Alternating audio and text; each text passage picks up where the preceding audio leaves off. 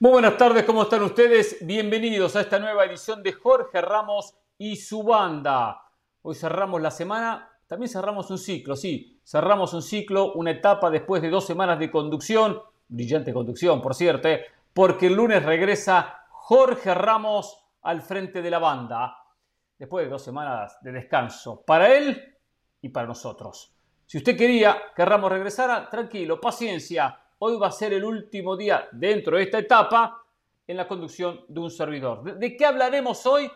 Por ejemplo, del comienzo de la Liga MX. Hoy inicia el campeonato mexicano, el torneo Apertura con dos partidos.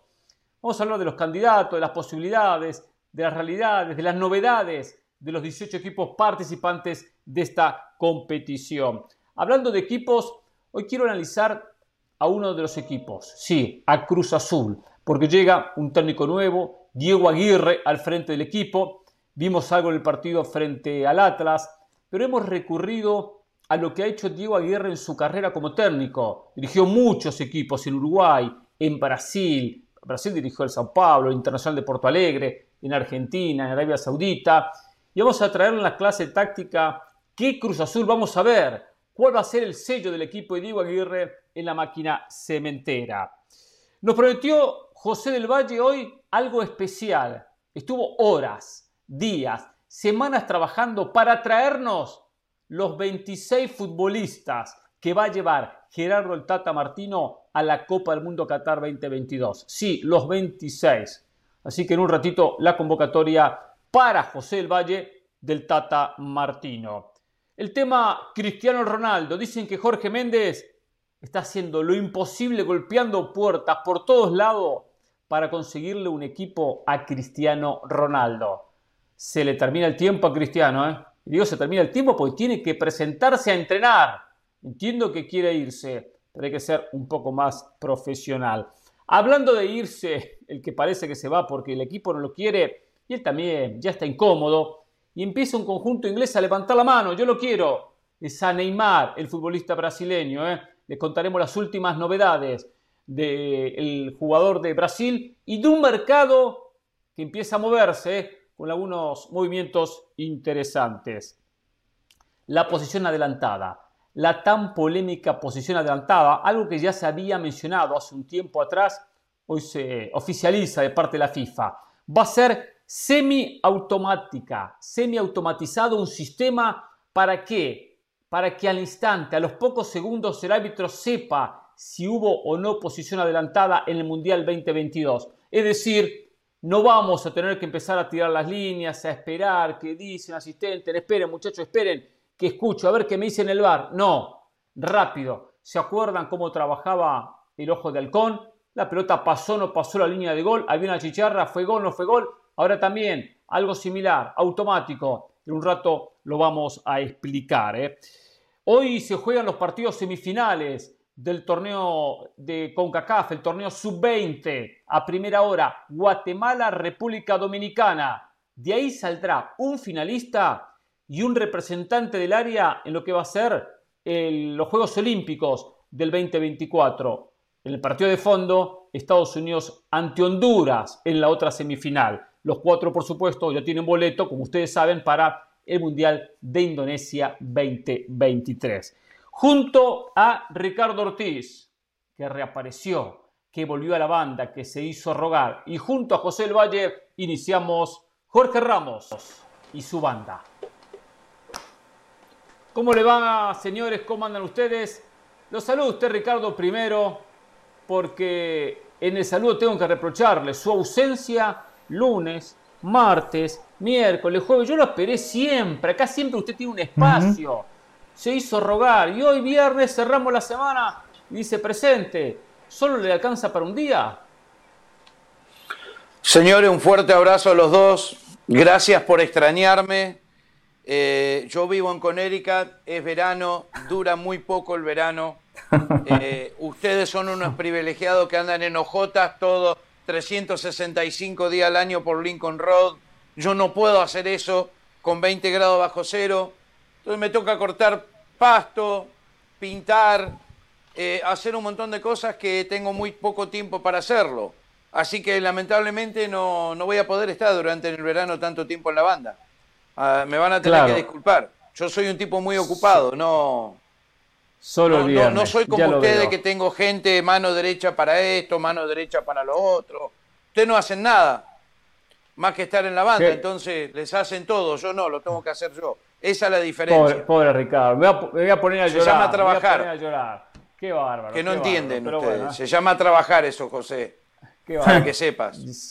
Por si, no, le sobra el tiempo eh, con lo que ahorra, a no tener que contratar a la gente que corta el césped o que pinta, y, un poco de plata independiente, a ver si arma un equipo con la gente y le gana al patronato.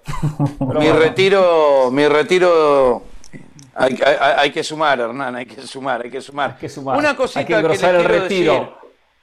para no, para no esperar tanto tiempo, decir. ¿no? No, no, no queda mucho, por eso. Por eso tengo que ser todo yo. A ver, una cosita. Una cosita que hoy me llamó mucho la atención, que no, no estaba muy al tanto, pero la Premier ya lleva gastado en contrataciones 500 millones de euros. Primero de julio. Fíjate que dicen que el Atlético de Madrid no se sabe si va a contratar, el Barcelona se sabe si va a contratar, equipo de Alemania no están contratando, equipo de Italia no están contratando, fuera del Paris Saint Germain que tampoco está contratando mucho. 500 millones de euros ya lleva la Premier. Impresionante. Hasta peligroso veo eso. No sé qué piensan ustedes. Sí. Sí, tiene el peligro de fortalecer una liga y que en el futuro eh, una Champions sea dominada por equipos ingleses. Algo que todavía no pasa. Doble discurso. En figuras se potencia la propia, la propia Premier sin dudas, pero no ha logrado hacer una diferencia muy marcada en Champions. Sí empieza a inclinar la balanza, antes no llegaban, hoy llega el Liverpool, llega una final City, llega el Tottenham, llega el Chelsea, gana la Champions. O sea, empieza a haber un cambio de lo que era años anteriores, que era dominada por Real Madrid, Barcelona, Bayern Múnich, y en su momento por equipos de otras latitudes, como los equipos italianos. Pero si en un momento empezamos a ver que de cuatro semifinalistas hay tres de la Premier, ahí sí se van a abrir algunos signos de interrogación. Pero es cierto, ¿eh? Y algunos equipos, los españoles, por ejemplo, Atlético Madrid, el otro día lo decía, está eh, con números, eh, o sea, al borde de números rojos. Está en una situación límite, necesita vender para comprar. Si no vende, no compra nadie. ¿eh? No sobra un centavo en el Atlético Madrid. Todos conocemos las crisis de Barcelona. Y el Real Madrid no creo que esté tan bien como algunos lo comentan. Por supuesto, ha habido mejor administración, pero tampoco tan bien. José, ¿a usted cómo le va? ¿Bien? Muy bien, muy contento de compartir con usted, con Ricky. Va a haber clase táctica y hoy por eso están eh, los alumnos más avanzados, dos tipos como Ricky y yo que prestamos atención, que escuchamos y después... Que podemos aportar con criterio, José. Claro, y después ese criterio que tenemos, Ricky, lo desplegamos en otros programas, ¿no? Porque aquí hay que ser como una esponja, hay que absorber los conceptos de los compañeros, después cambiarle algo, ¿no, Ricky? Para que no piensen que uno hace copy-paste. Eh, claro, doble discurso, por cierto, eh, en ese Ricky, en ese tema que plantea Ricky, doble discurso. Porque cuando el Madrid se gasta lo que se gasta, compra la felicidad. Ah, es que gana lo que gana por su billetera.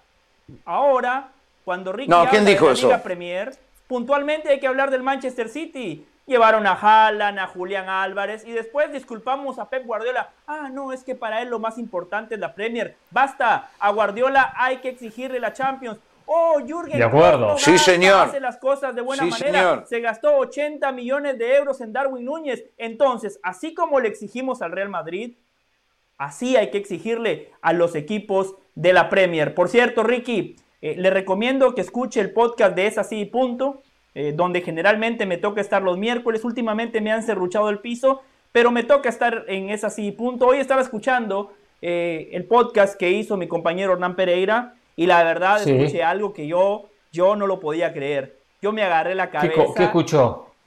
Y, y dije, a ver, bueno, usted estaba hablando de los candidatos a ganar el título en la Liga MX, porque hoy arranca el torneo Apertura 2022, que arranca hoy y que va a culminar el 30 de octubre, un torneo sumamente corto.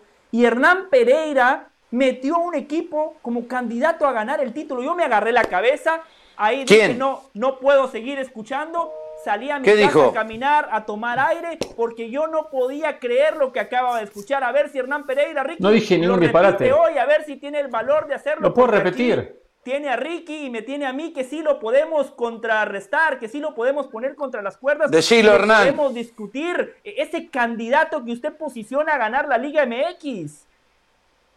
Déjeme a la pausa y al regreso le cuento los candidatos. no. tienen posibilidades, los candidatos y los que están en, el medio con alguna posibilidad. ¿eh? Porque hoy comienza, ¿eh? hoy Necaxa Toluca, hoy Mazatlán ante Puebla, dos partidos en este comienzo de la Liga MX. Hablamos de candidatos al título después de la pausa, ¿eh? pese a que a José le molesta que haya colocado algún equipo en esa lista. ¿eh? Volvemos.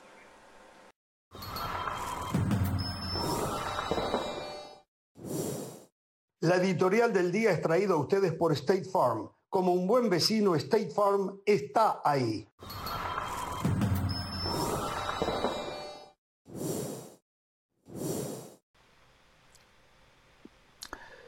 Vamos a, ya que José lo pidió, a contarles un poquito lo que hoy comentábamos casualmente en el podcast de Es así y punto de este campeonato mexicano, de esta Liga MX comienza, que comienza el día de hoy con dos partidos. La gente comúnmente nos escribe en la cuenta de Instagram Pereira ESPN o en la de Twitter arroba Pereira ESPN. Tengo mucha comunicación con la gente, muy buena comunicación, por cierto, leo los mensajes. También si alguno no está de acuerdo, lo leo. Solamente bloqueamos, como hace Ramos, muy buena medida, por cierto, a los que insultan. Pero la verdad que a mí no me insulta nadie. ¿eh? muchos no están de acuerdo, pero lo leo sin inconveniente. sea un insulto, sí. A veces hay algún pesadito. Lo cierto es que eh, en esta comunicación siempre me preguntan, a ver, Pereira, usted que sabe, y sabe de verdad, no como otros, ¿quién va a ganar mm. el campeonato? ¿Quiénes son los candidatos? ¿Mi equipo tiene chance? ¿No tiene posibilidades? Entonces desglosé a los equipos de México y lo puse en tres líneas, en tres grupos. Los equipos que no tienen posibilidades de, de ser campeón, los equipos que tienen alguna chance, que pueden dar la sorpresa, no los veo como candidatos, pero pueden sorprender, que México es muy típico tener una buena liguilla, enracharse y quedarse con el título y después los que realmente sí son candidatos a ganar el campeonato.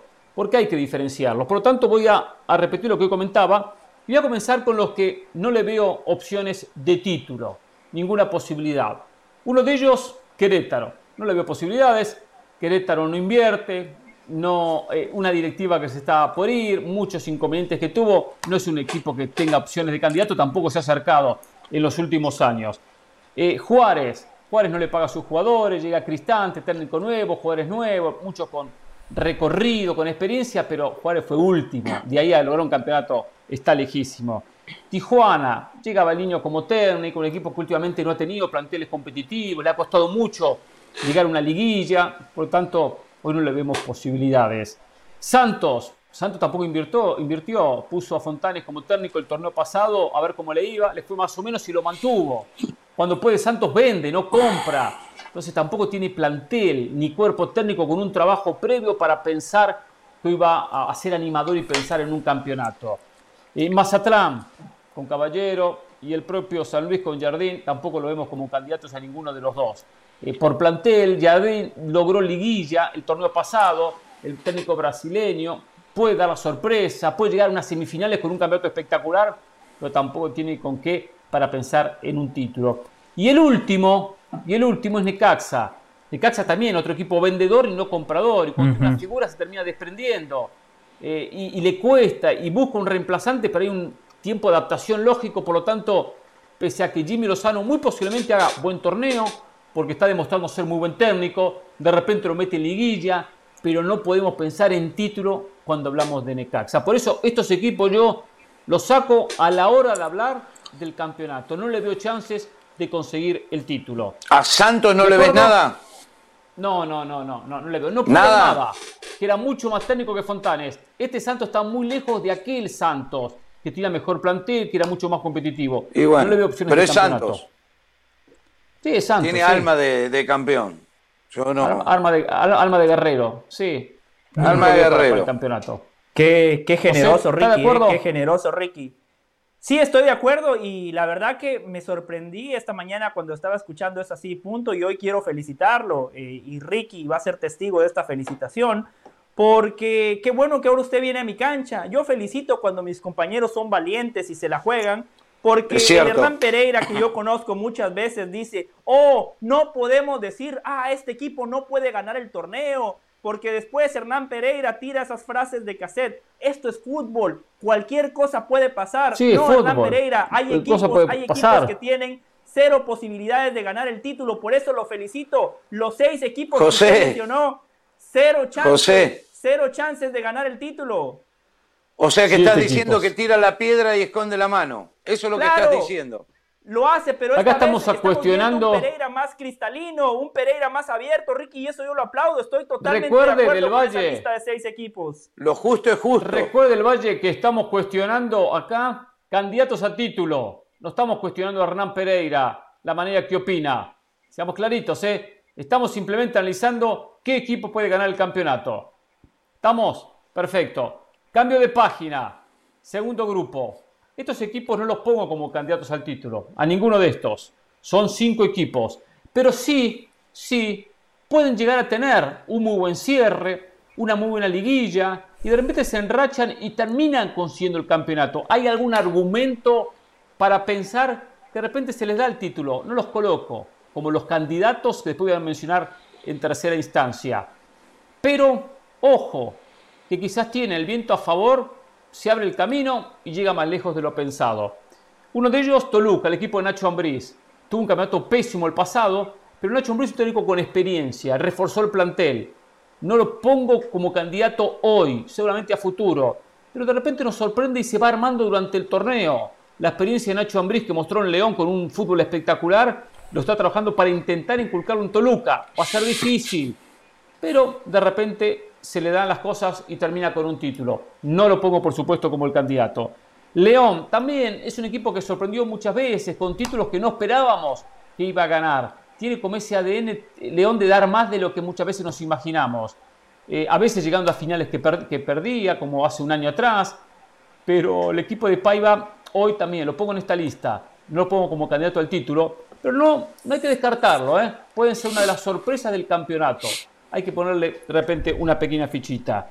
El Puebla del Arcamón, Larcamón eh, hizo un trabajo notable y seguramente va a hacer crecer a este Puebla en este campeonato también. Seguramente va a crecer Puebla porque ha tenido más continuidad con el plantel. Comúnmente les arman siempre el plantel. Ahora perdió menos jugadores. Igualmente, a la hora de una liguilla, a Puebla siempre le falta tener mayor cantidad de repertorio técnico. Por eso Puebla es un equipo que no lo veo como candidato al título. Pero también digo, ojo, eh, eh si van a, esperar una sorpresa, de repente, una fichita Puebla, eh, pongámoslos en el medio, no los que no tienen posibilidades o cero posibilidades, porque por algo ha estado cerca en los últimos años, llegando comúnmente a la liguilla y perdiendo los cuartos de final. Pumas, el Pumas de Lilini, que ahí está el caso específico de un equipo que tampoco es candidato a un título, que se reforzó con algunos jugadores interesantes, especialmente en ataque, eh, que le falta plantel para competir a los grandes equipos, pero casi sorprendió y llegó a finales. No ganó, no ganó, llegó a finales. Se puede repetir la historia y de repente se repite con Puebla, eh, con, con, Pumas. Llega a la final y quizás hasta la termina ganando. Vuelvo a lo mismo, ¿eh? no lo pongo como candidato, pero no termino descartando esa pequeña, ese pequeño porcentaje. Y el último de este grupo es Chivas de Guadalajara. Chivas tampoco lo veo como candidato al título.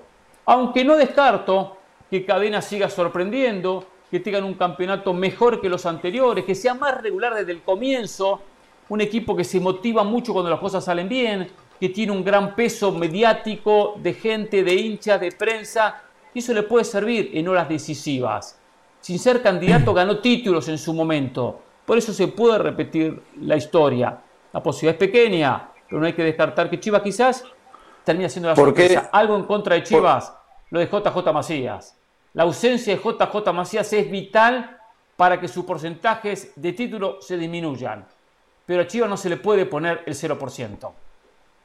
¿Por qué se agarró la cabeza, José? Justamente por lo de Chivas, Ricky, porque yo a Chivas lo hubiese puesto en el primer grupo, en los equipos que tienen cero, posibilidades de ser campeón. Cero chances. Cero chances cero chances. Eh, ¿Por qué? ¿Cuáles son sus razones? varios motivos. Es un equipo que viene navegando en la mediocridad. Chivas está para pelear por el repechaje y si bien le va, sorprendernos en esa repesca y después tener dos muy buenos partidos como lo hizo en aquella serie de cuartos de final contra el América de Miguel Herrera y se metió a semifinales. Ya está, pero cuando hablamos de pretensiones de título, Chivas no tiene posibilidades porque a ese equipo que viene navegando en la mediocridad, ¿con qué se reforzó? Con Alan Mozo, un lateral por derecha. Los laterales en el fútbol de hoy son importantes, pero Alan Mozo no es Cafú, no es Dani Alves, es un muy buen lateral que ataca muy bien, pero que No es el Cafú Yankee. No, exactamente, no es el Cafú Yankee, no es el Cafú mexicano. Defendiendo, Alan Mozo genera dudas. El otro refuerzo de Chivas, el Oso González. El Oso González es un muy buen futbolista para equipos chicos.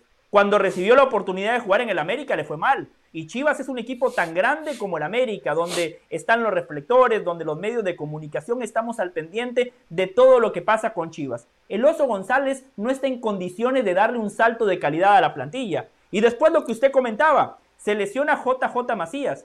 Durante los últimos tres años en este programa siempre hablamos que a Chivas le falta gol. Y si a eso le sumamos que no se reforzaron y se termina lesionando el 9 que en teoría iba a ser titular, yo no le veo ni pies ni cabeza. Y después tengo que seguir. Cadena tuvo un buen cierre de torneo, pero no es un técnico probado. Yo a Cadena no lo puedo considerar como un técnico capaz para estar al frente de uno de los equipos que más exigencia tiene en el fútbol mexicano. Y tiene un director deportivo que toma malas decisiones, que ha perdido protagonismo, que no tiene no, independencia. Peláez es muy bueno como director deportivo, discúlpeme. Discúlpeme. Muy bueno. Muy buen director deportivo. Los refuerzos que llevó, los 40 millones de dólares que se gastó, él dijo que eh, desde que yo estoy aquí se va a hablar de títulos. Bueno, desde que Peláez llegó, Chivas nunca ha clasificado de manera directa a la liguilla, siempre de panzazo, vía repechaje. no se ha podido meter a una final, no ha ganado absolutamente nada. Está bien, es un equipo que están construyendo, que están construyendo.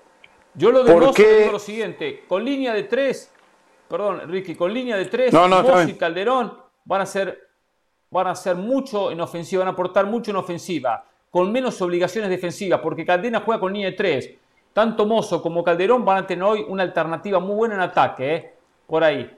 Alexis Vega de repente termina jugando en la posición de Macías como 9 y soluciona la ausencia de Macías. Lo de El Oso González, entiendo que esperamos más en el América y después no pasó nada con él. Pero tiene una revancha. Y el fútbol, cuando da una posibilidad, una revancha de volver a un equipo grande, hay que aprovecharla y tiene una experiencia, una experiencia de haber de no haber logrado considerarse en América. Es su revancha personal. Si la aprovecha no va a ser la gran figura del campeonato, pero sí una buena alternativa en el banco de suplentes. Sí, Ricky. No, a mí no sé por qué pusiste a Pumas en este grupo. Pumas tiene uno de los mejores técnicos en México, es el que más jóvenes utiliza, un equipo extremadamente disciplinado. Pero para ti Pumas es candidato al título. Jóvenes. Para ti es candidato al título. A ver, Atlas no lo daba nadie como candidato antes del primer título y salió campeón. Y a mí me, parece que Pumas eh, con estos es el que más jóvenes hace jugar, ¿no? Los que más hace debutar y, el técnico es sensacional. Siempre pero por eso yo le doy una chance pequeña. Por eso lo pongo como candidato Ricky, pero digo, tampoco descarto de que no vaya a ganar Puma. De repente se le da el campeonato que, se espera. Que recordemos que es en la recta final que hay que estar bien. En la liguilla hay que estar bien. Claro. Puedo terminar decimosegundo. Y después, y después me prendo. A ver, por lógica, candidatos. América es candidato. El plantel, habrá que ver Ortiz, ¿eh? En partidos decisivos. Habrá que ver cómo si Ortiz es bueno. Si Ortiz es bueno viene cumpliendo, viene cumpliendo, mejoró al equipo. El rendimiento del cabecito de Rodríguez es fundamental y clave para que eh, el equipo de América tenga muy buen torneo y sea candidato y sea y se quede con el campeonato. Pero es uno de los candidatos. Tigre, sin duda, es uno de los candidatos. Tremendo plantel, tremendo técnico y últimamente ha estado cerca. ¿eh? Le ha faltado en momentos claves. Si mejora eso, se puede quedar con el campeonato. Atlas, difícil conseguir tres torneos consecutivos. Pero hace seis meses decía difícil conseguir dos torneos consecutivos y lo consiguió. Si el equipo hoy lo decía con menos presión, más tranquilo, de repente termina repitiendo. Pachuca es candidato, porque el torneo pasado lo mostró. En la etapa regular fue el mejor y llegó a la final. Por lo tanto, es poco lo que tiene que mejorar para repetirlo del torneo pasado y de repente jugar mejor el partido decisivo. Estuvo muy cerca el equipo Almada, que tiene aparte un muy buen director técnico. Y un plantel competitivo, no a la altura de los mejores, pero un, plantel que no desentona en absoluto. Monterrey también tiene plantel, lo decía Roma, el mejor plantel del fútbol mexicano. Eh, y Bucetich tiene mucho colmillo para estos campeonatos, lo cual es candidato. Y la máquina cementera también lo es. Me gusta Diego Aguirre como técnico, tiene muy buen plantel, conjunto cementero, por más que no llegaron refuerzos. Rotondi, bueno, eh, eh, llegando a última hora, pero los refuerzos son los del torneo pasado, que con pretemporada y con fútbol ya se han consolidado en el equipo. Porque lo vimos a Romero, por ejemplo, jugar mejor partido que lo que había jugado el torneo pasado contra el Atlas en la Supercopa de Campeones. Entonces, desde ahí a Cruz Azul hay que ponerlo en la lista de candidatos. ¿Estamos de acuerdo? Yo, no, no estamos de acuerdo. Yo a Cruz Azul no lo pongo en la lista de candidatos porque coincido. Tiene usted deje las cosas personales del Valle, ¿eh? Dejemos cosas personales, porque usted lo de Chivas, lo Cruz Azul, se lo dice luego bien clarito. Usted me calienta, lo arrastra de hace años. Desde hace años, de que estamos allá en la playa, que arrastra lo de Cruz Azul y lo de Chivas. Dejemos esos rencores de lado, ¿eh? Cuando analicemos. Seamos un poco más la cabecita. En mi corazón no hay lugar para el rencor, Hernán Pereira. Eh, yo a Cruz Azul no lo veo por eh, un motivo que usted ya más o menos tocó. Refuerzos, Rotondi acaba de llegar, después se tendrá que adaptar. Dice el presidente que van a llegar tres futbolistas más. ¿Cuándo? Si el torneo arranca este fin de semana. Después tiene, un entrenador nuevo. Tiene plantel, pero tiene un entrenador nuevo, Hernán Pereira. El fútbol mexicano no es fácil. Eh, Diego Aguirre lo va a experimentar. Es un torneo sumamente en corto, con muchas eh, fechas doble, por lo cual el técnico va a tener poco tiempo para implementar una idea. Al Atlas Hernán no le veo muchas chances este año porque si usted analiza, Diego Coca ha utilizado un núcleo de 15 futbolistas. Tiene una plantilla corta, no tiene muchos recursos y va a tener que jugar múltiples partidos, lo que decíamos, ¿no? Fechas eh, dobles, partido tras partido, poco tiempo de trabajo y al no tener mucho material de dónde echar mano, creo que no le va a alcanzar. De ese grupo que usted dio, Hernán, yo pongo a cuatro favoritos para ganar el título. Coincido en el América y por los motivos que usted ya dio, coincido con Tigres, con Rayados y con Pachuca. Para mí, de esos cuatro equipos, sale el campeón del fútbol mexicano. El tema es que siempre mencionamos a los mismos y nunca terminan ganando.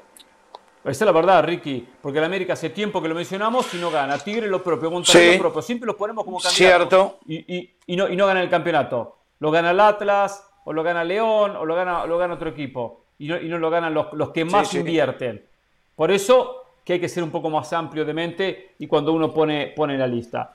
Perfecto, señores, vamos a la pausa en Jorge Ramos y su banda. ¿eh? Eh, en un rato José El Valle nos trae los 26 futbolistas que va a llevar Tata Martino al Mundial de Qatar 2022. Por supuesto, para él. Volvemos. Mm.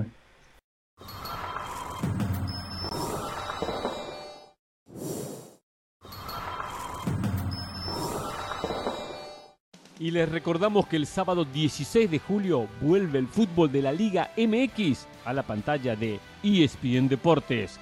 Santos ante Guadalajara a partir de las 7 y 30 hora del este, 4 y 30 del Pacífico. Todo comienza con la previa MX. La Liga MX se vive aquí en ESPN. Por ahora hacemos una pausa, pero no se muevan, y ya venimos con más en Jorge Ramos y su banda.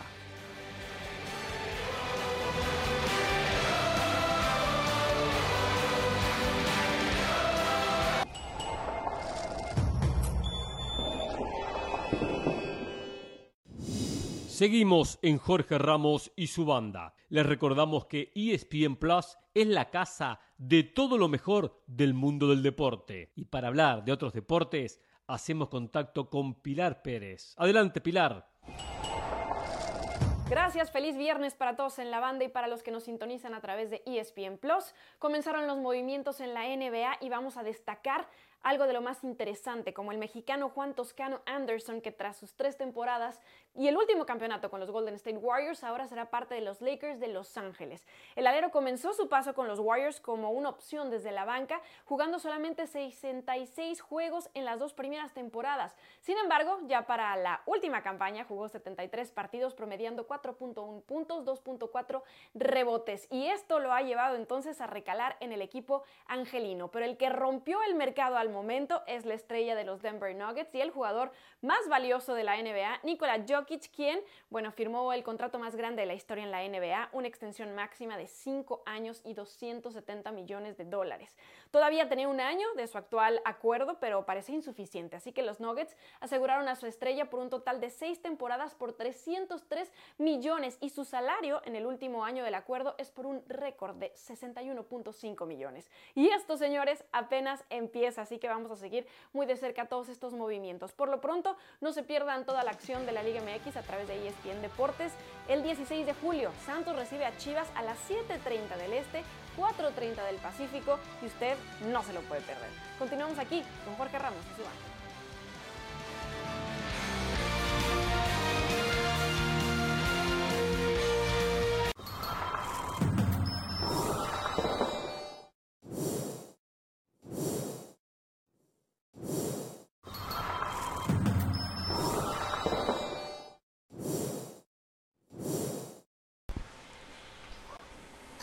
Llegó el momento de dar clase, llegó el momento de la clase táctica de la semana. ¿eh?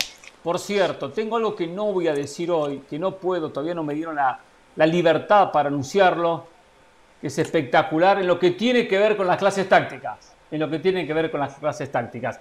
Pero vamos primero, vamos primero ¿Más con alumnos? el opening del segmento, con la apertura del segmento y después nos metemos en tema para hablar de Diego Aguirre, el técnico de la máquina cementera.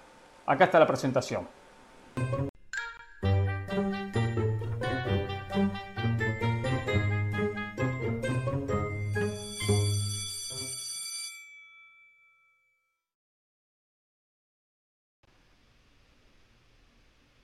Sin dudas, con la llegada de Diego Aguirre, la gente, el equipo cementero se ilusiona con un campeonato. Pero independientemente que se gane o no el campeonato, que es el gran objetivo de Cruz Azul, Acá lo importante es que el equipo sea competitivo, que vuelva al Cruz Azul que nos mostró durante alguna etapa de Reynoso como técnico ser protagonista, entender a qué jugaba, eh, luchar por los primeros puestos y no meterse en un repechaje para después eliminarse con Monterrey como le pasó dos torneos atrás. Hoy tiene plantel, independientemente que los refuerzos para variar llegan sobre el filo del comienzo del campeonato o algunos con el campeonato iniciado, que es un grave error de la directiva, hoy tiene plantel para pensar que puede competir, por lo menos puede comenzar con el pie derecho. Un Diego Aguirre, muy buen técnico, el uruguayo, donde hay un sector de América que junto con Argentina es el sector donde mejores técnicos se están formando en el mundo, ¿eh? y en América ni hablar, ni hablar, el único sector de América donde se forman muy buenos técnicos. Y Aguirre lo es, 56 años, con mucha experiencia. Fíjense, Dirigió Peñarol, dirigió Montevideo Wanderers, dirigió eh, Plaza Colonia, pero dirigió también en Brasil, al Inter de Porto Alegre, al Sao Paulo, Atlético Mineiro, equipos muy importantes de Brasil. Dirigió San Lorenzo, dirigió también en Qatar. Por eso nos dimos a la tarea de analizar al Diego Aguirre y encontramos similitudes. Este trabajo no es fácil, ¿eh? Similitudes. Mm. Cuando dirigió al Sao Paulo, cuando dirigió al Inter, cuando dirigió al conjunto del Al por ejemplo, en Qatar, y algo que ya le vimos en el único partido que tenemos como parámetro, que es el encuentro ante el Atlas del último fin de semana. Por eso vamos a analizar qué nos va a mostrar esta temporada el Cruz Azul de Diego Aguirre. ¿Cómo juega? ¿Qué pretende el técnico uruguayo? Empezamos a mostrarlo con este primer compacto de segmento, donde empezamos a correr el segmento. Aquí mostramos algo que lo hace muy bien. Asociaciones colectivas por la banda. ¿Qué es eso? Juntar futbolistas por la banda, por los costados. Para ahí buscar desequilibrar como con superioridad numérica. Tres, cuatro o hasta cinco jugadores sobre un costado. Para de esa manera se quiebra por ahí, se rompe por ahí y después de ahí termina con centro con el pase hacia el medio. Fíjense dirigiendo al Inter. Cinco jugadores sobre la izquierda. Tiene la pelota. Fíjense cómo está trabajado que cuando el Inter toca, nunca busca el cambio de frente, sigue atacando por el mismo sector. Vemos que insiste por esa zona porque es muy raro que el rival le ponga cinco jugadores de marca. Ahí está, nuevamente vemos los cinco jugadores del Inter recostados sobre la izquierda. Se termina desequilibrando y después se deriva en esto, un centro y un cabezazo que independientemente que no terminó bien o con fuerza, pero la intención es buena de ataque. Acá dirigiendo en Qatar, al, al Rayán, vemos lo mismo también, cuatro jugadores, saca el volante, saca el lateral, tiene un extremo y desequilibra sobre los costados. Que lo vemos en muchos técnicos que tratan eso, el desequilibrio por fuera, buscando siempre la superioridad numérica. Acá vemos cómo termina el gol, que también lleva algo importante cuando se busca superioridad sobre los costados, que el rival tiene automáticamente que poner cuatro o cinco jugadores y descuida otras zonas, otras zonas que quedan mucho más despobladas. Tres jugadores, acá en el Rayán, lo propio, le hacemos referencia, sobre el costado ahí donde rompe, para después buscar la culminación y el gol en el conjunto catarí. Diego Aguirre como técnico, marcando una postura que ya la vimos también, o la habíamos visto en el Sao Paulo, fíjense, tercer equipo que estamos mostrando de Diego Aguirre. La idea, la misma, lateral, un extremo y un volante, la triangulación sobre el costado, para luego intentar la culminación en el medio. Otra jugada, por ejemplo, también en el, conjunto paulista, en el Sao Paulo, un grande del fútbol brasileño, que dirigió Diego Aguirre, que buscaba también lo mismo, la asociación de 2, 3 jugadores, 3, 4 jugadores, hasta que uno de 5. Esto fue la semana pasada. Fíjense en la máquina cementera que hace lo propio, el rombo, un extremo, un lateral, dos abiertos y por ahí intenta romper para luego buscar hacia el medio. Es muy difícil, por supuesto, que se vea el sello de Diego Aguirre ya en el primer partido, pero ya hay una inclinación de algo que vamos a ver mucho esta temporada. Por lo tanto, los rivales tendrán que estudiarlo, estar muy atentos, porque no cualquiera tiene cuatro o cinco jugadores para marcar sobre las diferentes bandas. Ahora, veamos otro video que preparamos. En ataque. ¿Qué nos va a mostrar en ataque aparte de atacar por fuera, atacar por las bandas? Algunos sellos que vimos en este equipo, que es en este técnico, buscar el segundo palo. Fíjense, pelota pasada al segundo palo. Esto cuando dirigió, mm. esto en un partido en el Inter de Porto Alegre. Pelota al segundo palo, buscando el centro dirigiendo en Qatar, lo propio, busca el primer palo, no, busca el segundo palo. Fíjense quién aparece, solo un jugador sobre ese costado, que después saca un hombre encima, saca un segundo y termina pegándole desviado. Otra jugada también en Qatar, en el Rayán, Diego Aguirre, que hace en el centro, algunos se tienen que posicionar en el segundo palo y ahí va el centro para después intentar conectar de cabeza. Más allá después está el jugador que no tiene la, no tiene la condición técnica para terminar anotando. Otro partido, Sao Paulo, lo propio. Siempre hay que posicionar jugadores en el segundo palo para, para después meter el centro, por supuesto, pero eso es algo trabajado. Otra jugada más también. En el Sao Paulo vemos el centro pasado para que conectara un compañero en el segundo palo y lograr la apertura. En el Inter, lo propio, también, la misma idea. Siempre aparecer de manera sorpresiva detrás del último defensor, en muchos casos, que es un jugador muy difícil de marcar el defensor siempre mira dónde está la pelota. La máquina cementera el otro día contra el Atra lo buscó, lo intentó también. Fíjense quién aparece. Fíjense que ponemos una flechita arriba y aparece un futbolista en el segundo palo, solo. Ahí está. El remate, que independientemente que no termina el gol, hay una idea que se repite. Esto también es bueno, las transiciones, defensa-ataque. Cuando el equipo está en zona defensiva y de repente recupera la pelota.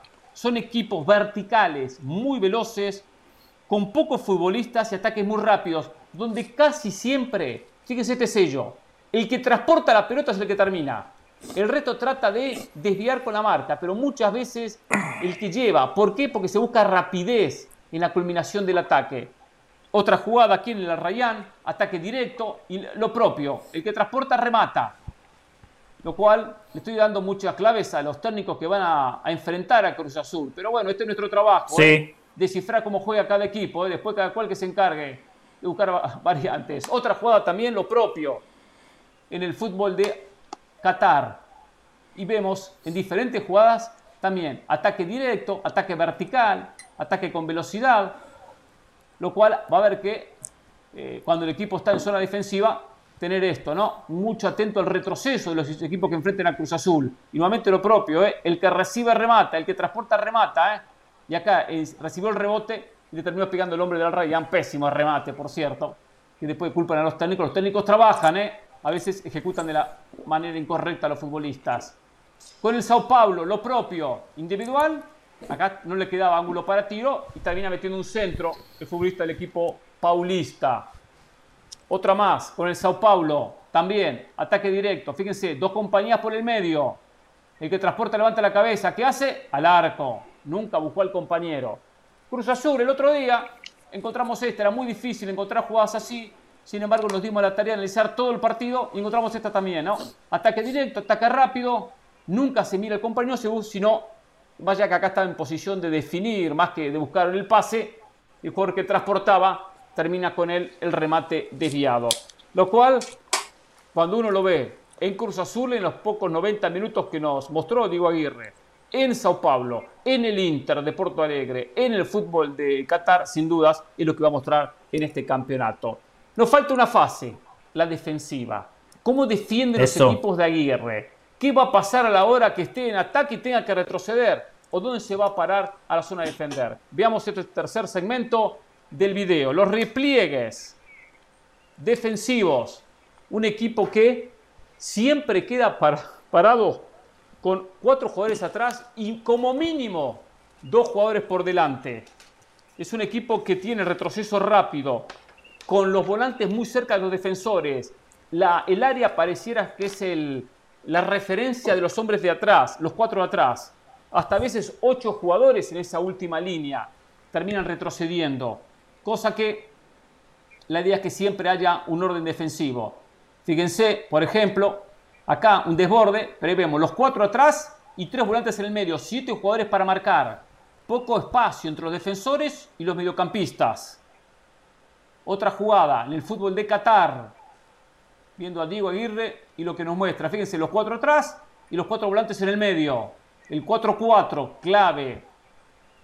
Siempre en zona defensiva, como va retrocediendo en la línea de fondo que se para unos metros delante del área.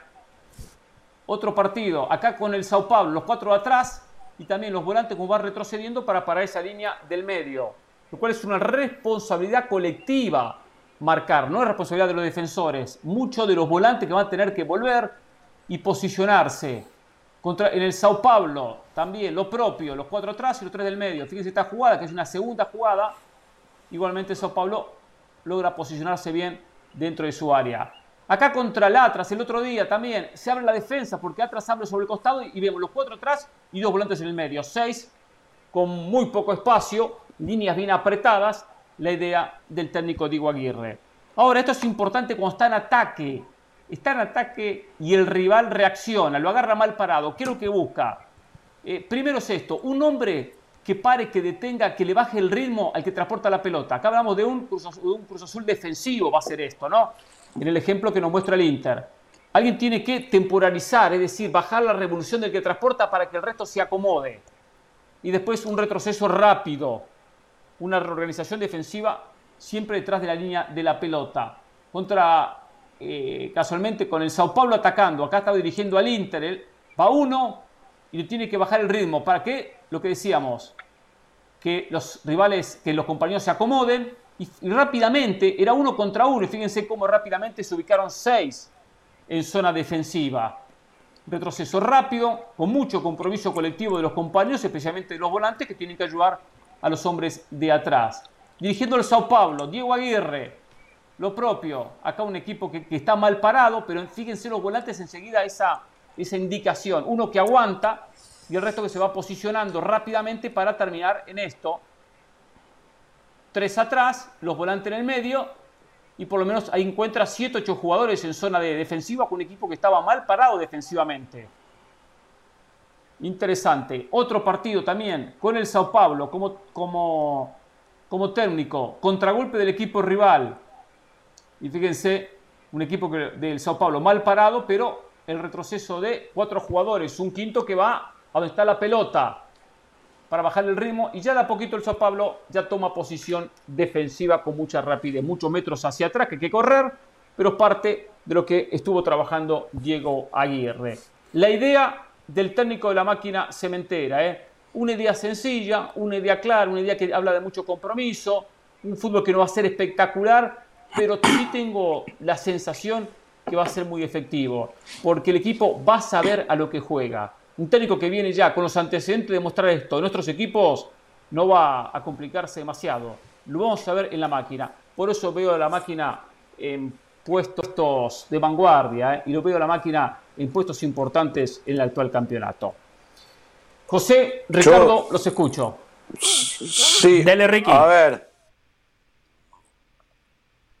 No, no, rapidito, ganó ocho títulos como técnico y tiene una carrera como jugador muy buena por muchos equipos, estuvo en Europa, ganó la Copa Libertadores en el 87, todo eso sumás como experiencia, nunca estuvo sin trabajo, esa es otra clave importante. Y lo más importante, José eh, y Hernán, es que tuvo un breve, breve, breve paso en el 92 por Independiente de Avellaneda, para ahí aprendió a lo que es el gusto del buen fútbol. Por eso me encanta este técnico. Hernán, no sé si quiera cerrar, yo sé que usted tiene que facturar. O no, no, usted, usted comente y cierro. ¿eh? Como, son, alumnos muy disciplinados, ustedes me di, me di la, posibilidad de incorporarlos dentro de la clase y después cierro el segmento. Perfecto, Ricky y yo, Ricky y yo, alumnos avanzados, los demás, orejas de burro. Eh, muy buena clase táctica, Hernán Pereira. Eh, me gusta la idea de, Aguirre y creo que tiene los futbolistas para hacerlo. En el primer video, ¿no? Recostar eh, gente por las bandas. Por derecha va a tener Escobar, un lateral que sabe proyectarse al ataque.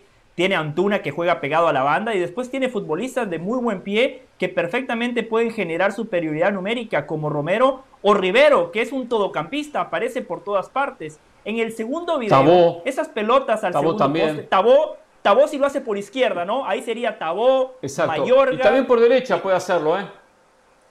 Sí, puede hacerlo, pero generalmente Antuna es el que juega más por derecha, ¿no? De acuerdo. Y, en ese segundo video de las pelotas al segundo poste, esta es una muy buena noticia para el Chaquito Jiménez. Es el escenario ideal para cualquier delantero, ¿no? Esas pelotas al segundo poste, potenciando el juego aéreo. A mí me gustó Hernán, solo, solo me genera una pequeña duda.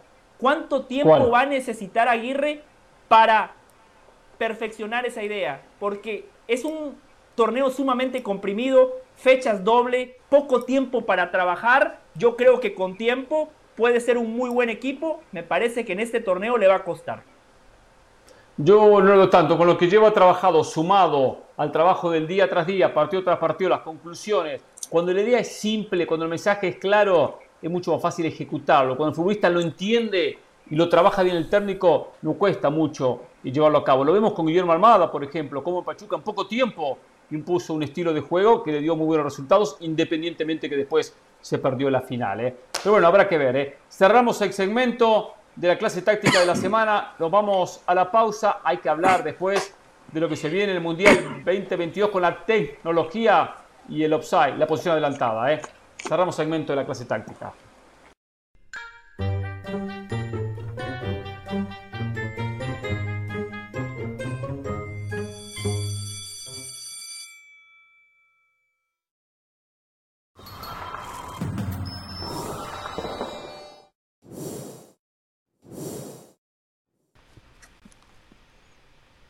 La tecnología se sigue incorporando al fútbol día tras día, campeonato tras campeonato.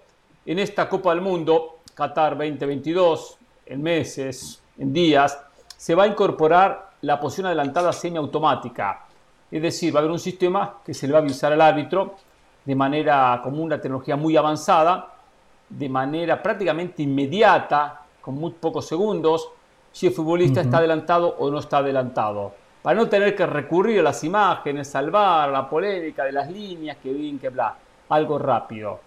Que siempre digo, eh, va a dar mucho más tranquilidad, independientemente que calculo que va a ser muy efectivo, pero aunque haya un margen de error, ya el hecho de que pareciera que es controlado totalmente por la tecnología, nos quedamos tranquilos. Y a veces es bueno quedarnos tranquilos, no discutir y discutir y discutir que estaba o que no estaba. Digo esto porque uno no sabe hasta qué punto de exactitud puede tener esta tecnología. Pero bueno, ojalá que esto lleve a que en el Mundial hablemos mucho de fútbol, de fútbol, y no tanto el tema arbitral. Pero los detalles los tiene José del Valle que nos explica lo que la FIFA presentó en el día de hoy, que ya hace tiempo se venía mencionando. Igual los Jorge Ramos del mundo nunca van a estar conformes, pero bueno, este es un paso hacia adelante. Espero que sí. Porque espero que esto sirva. yo no creo, no creo, Hernán. Usted es un optimista, yo no tanto. Pero sin lugar a dudas, este es un paso hacia adelante porque el fútbol, la FIFA han entendido que hay que apoyarse de la tecnología. Hernán lo definía muy bien, una tecnología semiautomática. ¿Cómo va a operar? Cuando haya un fuera de juego, el sistema automáticamente le va a mandar una señal al cuerpo arbitral. ¿Cómo va a funcionar? ¿En qué consiste este sistema? Con la producción hasta tenemos videos, tenemos b-roll, tenemos todas las herramientas para que eh, la gente lo tenga un poquito más claro, ¿no? Tecnología de punta. En todos los partidos de la Copa del Mundo habrá 12 cámaras instaladas bajo la cubierta del estadio para captar todos los movimientos del balón y hasta 29 puntos de datos de cada jugador. 50 veces por segundo para calcular las posiciones exactas sobre el terreno de juego. Los 29 grupos de datos recopilados incluyen las extremidades y partes del cuerpo que se tienen en cuenta para señalar un fuera de juego. Eso es clave. Por ejemplo, la mano, la mano no se va a tomar en cuenta. El balón, algo que Hernán, yo recuerdo hace años lo dijimos acá y creo que fue usted, ponerle chips a las pelotas, ponerles un sensor. Mira, ahí vemos las cámaras que mencionaba, ¿no? 12 eh, cámaras ubicadas en todos los rincones del estadio y esas son las extremidades. Los 29 eh, recursos que serán tomados en cuenta para determinar si hay una posición de fuera de juego o no. Lo que decíamos del chip, lo que decíamos del sensor en la pelota, esto es clave porque ese sensor le va a enviar un paquete de datos de hasta 500 veces por segundo a la sala de video, lo que le va a permitir a los árbitros que vemos en pantalla detectar con absoluta precisión el momento exacto en el que se golpea el balón, que siempre mucha gente discutía eso, ¿no? ¿En qué momento sale la pelota de la persona que la termina por tocar, por habilitar, por dar el pase? Ahora con esta tecnología vamos a tener una certeza total. Y una vez teniendo todos esos datos recopilados, la FIFA va a producir eso. Eh, una generación o una animación, mejor dicho, en tres dimensiones que detalla a la perfección la posición de las partes del cuerpo del jugador en el momento del pase y en el momento en que se tiene que determinar si hay fuera de juego o no. Cámaras, tecnología de punta, muchísimas imágenes por segundo, una animación en 3D para que la gente en su casa tenga claro el por qué se tomó la decisión de decir fuera de juego o no hay fuera de juego. ¿Le gusta, Ricky? Yo, a mí me parece que es necesario, que es perfecto, bien muy bien explicado por José, porque al final eh, puede llegar a ser un poquito complicado. El chip en la pelota eh, no lo entiendo mucho, entiendo lo que están diciendo, pero eh, no sé cómo eso puede favorecer o no esto. El chip en la pelota, dice usted. El chip en la pelota para, para ver cuándo la pelota se desprendió del pie. O sea, cuándo se hace el pase. Entiendo, pero a ver, eh, lo que pasa que... Usted que, usted que rompió la pelota tantas veces, que rompió cuando jugamos al fútbol, que dos, tres veces se, le rompió el, balón, ¿se acuerda? siempre, siempre, todos los días. Eh, que se, que se, abría, se descosía y salía un pedazo del... Claro, ahora se abre, se descosa y sale el chip.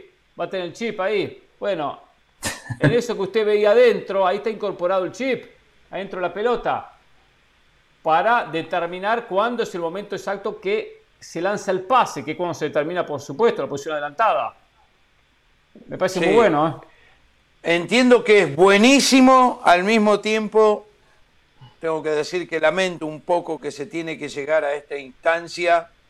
Eh, por todo lo que genera eh, eh, el fútbol y las supuestas supuestos arreglos y esto y lo otro, que ya el ser humano no sirve para nada, no va a haber más linesman, ya a los autos se manejan solos, los camiones se manejan solos. Qué buen punto. Van a reemplazar a ustedes, van a poner robot en lugar de ustedes en, el panel para hablar de fútbol. O sea, ¿no les parece un poquitito mucho todo esto?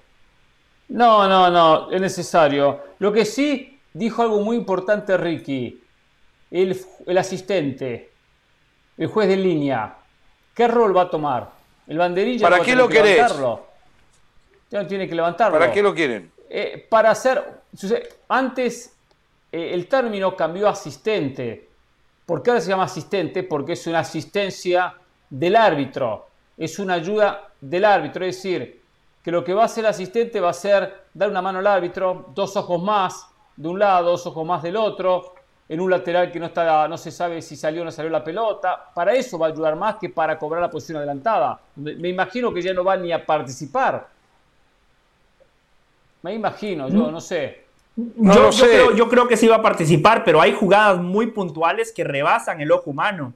El fútbol ha evolucionado tanto, es un deporte sumamente rápido. Hemos visto fueras de juego milimétricos. Es imposible que el ojo humano pueda detectar ese tipo de situaciones. Esto para mí es un paso hacia adelante porque reitero, hay fueras de juego que se tienen que definir con un pequeño margen y el árbitro necesita este tipo de ayudas. Al final de cuentas, Hernán Ricky, el ojo humano siempre va a ser importante porque el sistema va a determinar si el futbolista está adelantado o no. Después viene el criterio arbitral para determinar si ese futbolista termina participando de manera activa en la jugada, si ese futbolista que está en posición adelantada obstruye a un defensor u obstruye la visibilidad del guardameta. Entonces, son muchas cosas que hay que tomar en cuenta. Yo honestamente aplaudo la tecnología y reitero, el ojo humano, eh, el criterio del árbitro va a seguir siendo sumamente importante. Y lo que decía Ricky de los robots, los robots nunca van a poder imitar las opiniones que vertimos en este programa de Jorge Ramos y su banda. y si seguimos así, no sé, pero una pregunta, ¿van a tardar cinco minutos? En no, como... no. automático, es prácticamente instantáneo, demora unos segunditos. El árbitro está con, un, con una comunicación hacia el bar y entonces ahí le llega, no sé cómo llegará, eh, fue adelantado, no adelantado, le pitará una chicharra cuando es adelantado, de un sistema de que él, tac, enseguida, levanta la mano, posición adelantada, o gol, si, no lo es. Lo que sí lo que le, discuto a José, los asistentes actualmente, el juez de línea no levanta el banderín, porque levantar el banderín es cortar la jugada. Entonces, siempre se busca que la jugada continúe, aunque él vea que hay posición adelantada. Cuando termina, se levanta. Dice, para mí fue está adelantado. Porque levantarla es automáticamente cortar la jugada y capaz que el jugador no está adelantado. Digo, si actualmente participa un poco porque dan continuidad al juego por esa posibilidad de que se equivoque, entonces para eso mejor es que no participen. Con esto, menos, José, con esto menos van a participar. Entonces nunca el árbitro...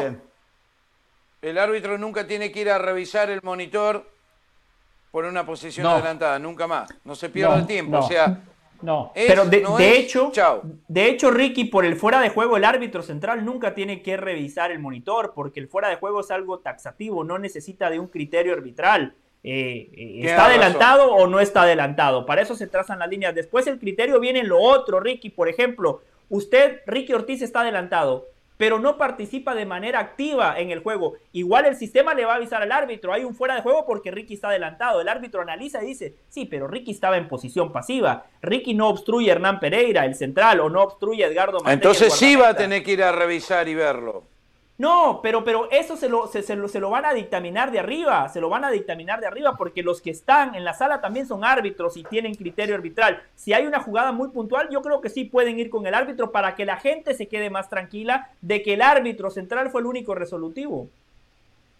Ricky, ¿te acuerdas cómo trabajaba el ojo de halcón en el Mundial? Sí, sí. Bueno, quiero un mensaje hacia el árbitro. Era un mensaje hacia el árbitro. La pelota pasó o no pasó, la línea de gol esto va a ser algo muy similar. o sea que le va, en su reloj, le va a decir tic, va a sonar como si fuese No sé si va a ser el reloj o si es un mensaje al oído a través de la diadema, eso desconozco, pero es algo automático. De repente aquí lo, que, lo que dice lo que dice literalmente el comunicado es que el sistema le va a enviar un aviso automatizado al equipo arbitral de video, es decir, a la sala donde está el bar. Y de ahí ya viene la comunicación con la famosa diadema que tienen los árbitros del bar con el cuerpo arbitral que está eh, eh, en cancha, ¿no? El árbitro central, los asistentes, el cuarto árbitro, etcétera, etcétera. Esto va a funcionar. O sea, todo va a funcionar. Todo inteligencia artificial. Está bien, para determinar algo que después lo va a informar el árbitro, ¿eh? Que el árbitro no es un robot por más que algunos lo llaman robot o los termina insultando. por ahora, por ahora. Esa es la próxima. Árbitro robot. Es lo que falta. Bueno, Enrique. Pero queremos justicia. Queremos perder un mundial porque estaba adelantado un jugador o quedar eliminado o que estén como Ramos llorando porque Cavani estaba en posición adelantada o no lo estaba en el mundial, perdón, en la Copa América de Brasil. Queremos justicia. el, robo, de River a Independiente en la Copa Libertadores, ¿te acordás? Si eso no fue penal de Pinot. Ahí no, te hubiese gustado, eso no te hubiese gustado. Eso no fue penal. Si es justicia, justicia, ¿eh? Si es justicia, cierro el pico y no pasa nada. Penal y ¿eh? dos goles mal anulados. Igual, y había bar. ladrón tiene 100 años de perdón. Por cierto, Conmebol. Para lo que le conviene. Para lo que les conviene. A ver, Conmebol. Para el miércoles, River Vélez. Buen árbitro, ¿eh? Quiero un buen árbitro para River Vélez el miércoles, ¿eh? No cualquiera, ¿eh? Tiene que haber un buen árbitro, ¿eh? Recordemos los ratings en televisión, lo que recarga uno, lo que lleva, lo que convoca el otro, ¿eh? eh Muchachos, buen árbitro mañana, digo el miércoles, gente de Conmebol, ¿eh? Es un mensaje entre nosotros, Ricky. Usted no Entonces que hagan Superliga en todo el mundo, ¿qué quiere que te diga? Si es por eso... Y bueno, que la hagan, que la hagan, al fin y al cabo, ya está, que la hagan, es lo que consume la gente. Ya está. Lo que consume la gente. Hoy me enteraba, hoy me enteraba de los fans de Cristiano que tienen sus propios programas, sus propios canales, su propia gente, gente que siga a Cristiano, eh, eh, como una comunidad. Vamos a la pausa y después le cuento un poquito. Y le cuento también la realidad de Cristiano, eh, la realidad de Cristiano Ronaldo, eh, porque nadie admite, nadie mm. termina de, va a llorar, José. digerir que no va a jugar Champions, que si sigue así no juega Champions. Va a llorar, José. Que se vaya. Volvemos después de la pausa, ¿eh? Yo no lloro, ¿eh? No me importa, ¿eh? Yo creo que gana el River a Vélez. José, José. 3 a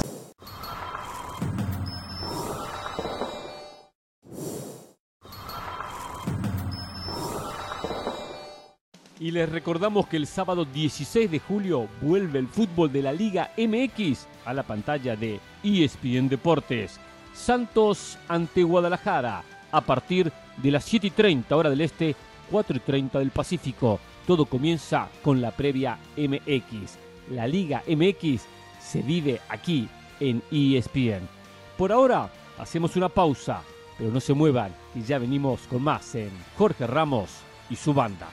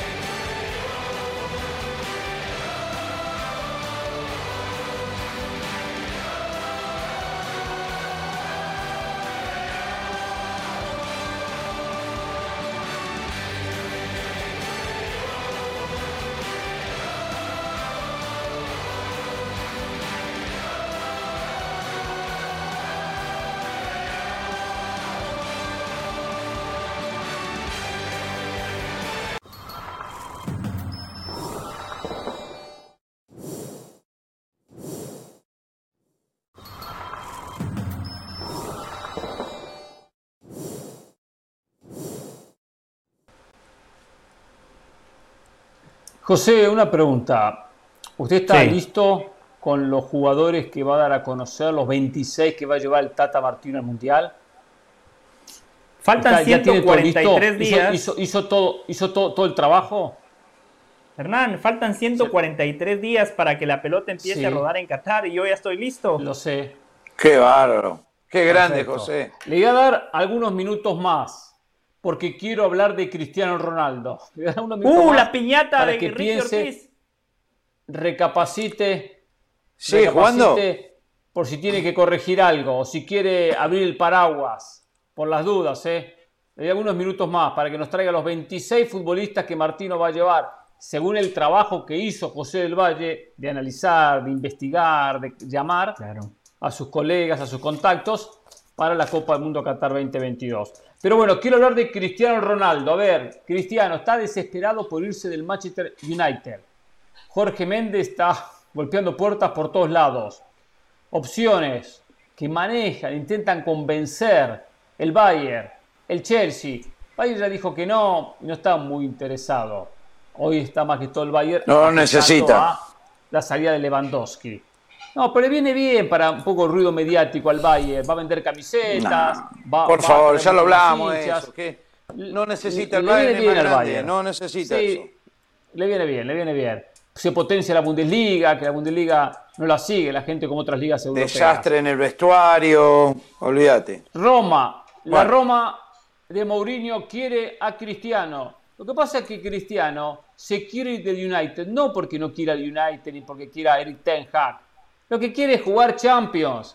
No soporta, no admite jugar la Europa League. Esa es la realidad de Cristiano. No quiere ver la Champions por televisión. Tampoco quiere a Champions a un equipo que solo va a jugar primera ronda. Por lo menos que tenga opciones de ganar la Champions. Y cuando analizó y miró en el panorama no había muchas posibilidades. Uno de los candidatos a ganar Champions y casualmente y se le va a su goleador es el Bayern Múnich. Por eso apuesta a Bayern Múnich. Pero Jorge Méndez tiene que convencer a los dirigentes teutones y eso no es nada fácil. El lunes tiene que llegar todo el plantel de United a entrenar a las órdenes del nuevo técnico. Se espera que esté Cristiano, porque esta semana no apareció. Ya el lunes la, fecha límite. Hay que definir el plantel que va a viajar a, creo que juega en Australia y en Tailandia, algunos amistosos. Uno espera, independientemente del deseo que tiene Cristiano de irse, que Cristiano sea lo profesional que ha sido en su carrera, intachable su carrera, súper profesional, pero que no presione la salida no yendo a entrenar. Hablaría mal de Cristiano, hablaría muy mal de Cristiano. Y a veces en la vida se dan estas situaciones. Yo soy un comentarista, por ejemplo, que he estado comentando partidos de Eurocopa con Ricky Ortiz, partidos de, la Liga Española con Ricky Ortiz, he comentado la final de la Eurocopa, ahora me toca comentar la, la, MLS y la comento con mucho gusto. Comento la MLS, no pasa nada. Si Cristiano le toca jugar la Europa League, que se fume la Europa League, juegue la Europa League. Le toca jugar la Europa League, que la juegue, la jugó Barcelona. ¿Por qué no la puede jugar Cristiano Ronaldo? Porque Cristiano Ronaldo es Mr. Champions. Mr. Champions tiene que jugar en la Champions. Pero un día se va a terminar. Jugador histórico. Sí, algún día se va a terminar. Champions, Un día se va a terminar. Sí, pero todavía no se ha terminado. Eh, por cierto, en este programa se vendió humo esta semana porque empezó a circular una narrativa seguramente creada por Ricky Ortiz. Cristiano Ronaldo mal profesional, no se presentó a los entrenamientos. Recién el lunes de la otra semana se tiene que presentar. Eh, Cristiano Ronaldo, a mí me parece perfecto que busque otro equipo porque en el Manchester United el año pasado lo dejaron morir solo. Goleador del equipo en la Premier, goleador del equipo en la Champions. Y el equipo no lo acompañó. El equipo le alcanzó nada más para jugar la UEFA Europa League. Le alcanzó para hacer. dos meses para marcar un gol. De octavos de final de la Champions. Y yo coincido, yo coincido con Hernán y no con Ricky. Al Bayern le vendría perfecto si se va Lewandowski Cristiano Ronaldo sería el sustituto perfecto. Primero que todo por su cuota goleadora. Segundo, porque este Cristiano Ronaldo juega más en la posición de 9. Ya no es un Cristiano Ronaldo que arranca por la banda y termina en el centro. Hoy es un delantero que juega un poquito más estacionado en el área. Encima el aspecto mediático, lo que representa Cristiano Ronaldo. Y al Bayern Múnich lo vamos a medir por lo que haga en la Champions. La Bundesliga ya sabemos que la va a ganar. Ya sabemos que cuando vayan a levantar el título va a ir Ricky Ortiz y se va a tomar esa bota gigantesca llena de cerveza y va a celebrar con los futbolistas del Bayern Múnich. Pero en la Champions, para ganar, necesita a un Cristiano Ronaldo. Si no pudo con Lewandowski, ¿qué va a hacer con Cristiano, José? Por favor. No lo quiere. no pudo con Lewandowski? Es problema para el vestuario. El, Bayern Múnich no se trata de eso, no solo eso. Te puedo asegurar que el Bayern Múnich no va a pagar el sueldo de Cristiano Ronaldo. No pagan esos sueldos. No hace falta. Y si Cristiano dice, listo, acepto una reducción de mi salario, no, no, no, no, no, no, no, no, no, Usted lo defiende a sol y sombra, no importa qué, cuándo, dónde. Cristiano jamás, no sé de dónde sacás eso. Cristiano jamás dijo que se bajaría el sueldo para jugar. Pero tiene que sé de dónde está sacando eso. Que se lo baje ahora el sueldo. Que se lo baje. Pero no sé si puede. ¿Por qué no se lo bajó para jugar contra el Manchester United, ya que es tan espectacular con sus goles, se puso el equipo al hombro, no lo acompañó? ¿Por qué no se bajó el sueldo para traer más jugadores? Ahora resulta que para jugar Champions se va a bajar el sueldo.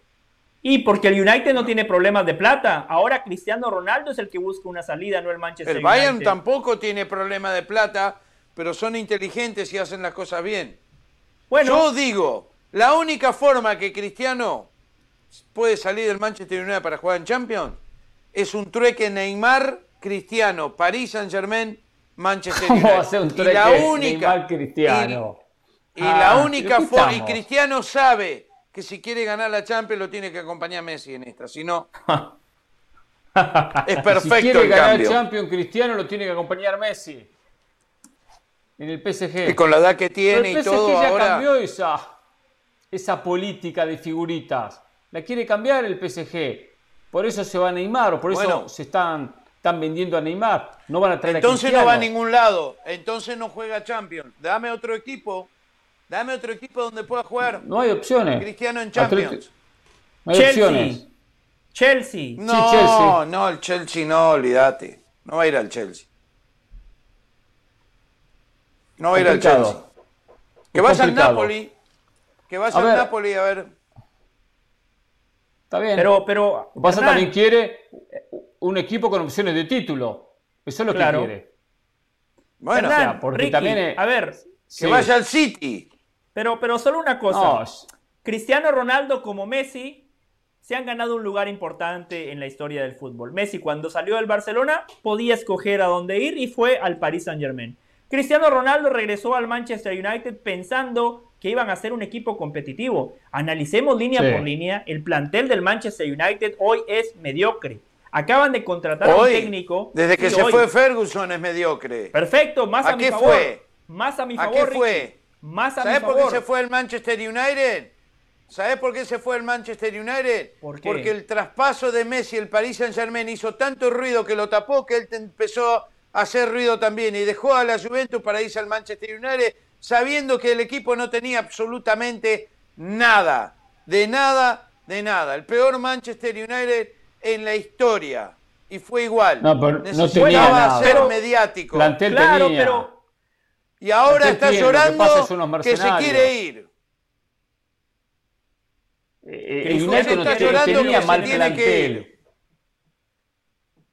Tiene razón Sí, Ricky. José. Cristiano quiere lo que tiene Messi, un buen plantel, un Mbappé al lado, un Neymar y Claro. con toda esa constelación Messi no pudo ganar la Champions, fue eliminado en la ronda de octavos de final. Cristiano lo que necesita Cristiano no pudo ni clasificar a Champions. La Champions y el Manchester No United pudo ni nada. clasificar a Ten Champions. Hag es un muy buen técnico, pero no es un técnico probado en un equipo grande. El Ajax sí es grande.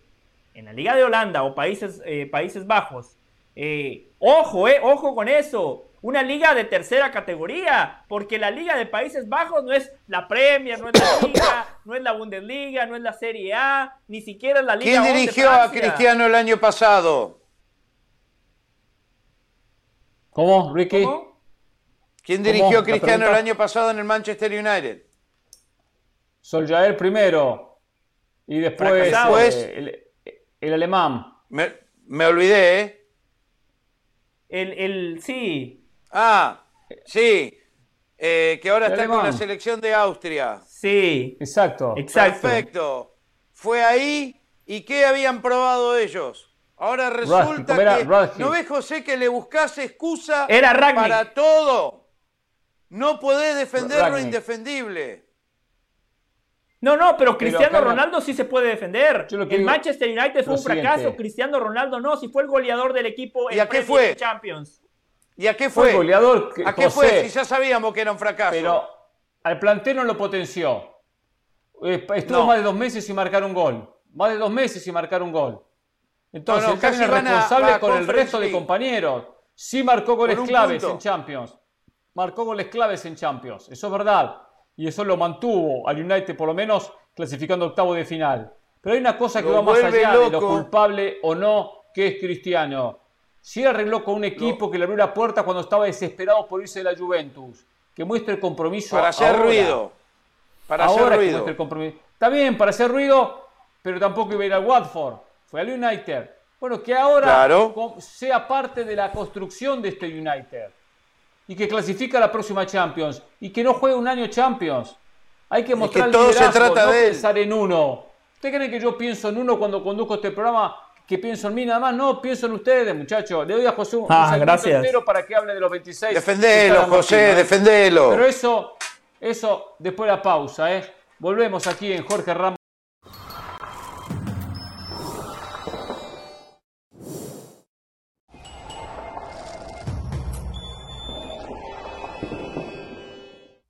Continuamos en Jorge Ramos y su banda.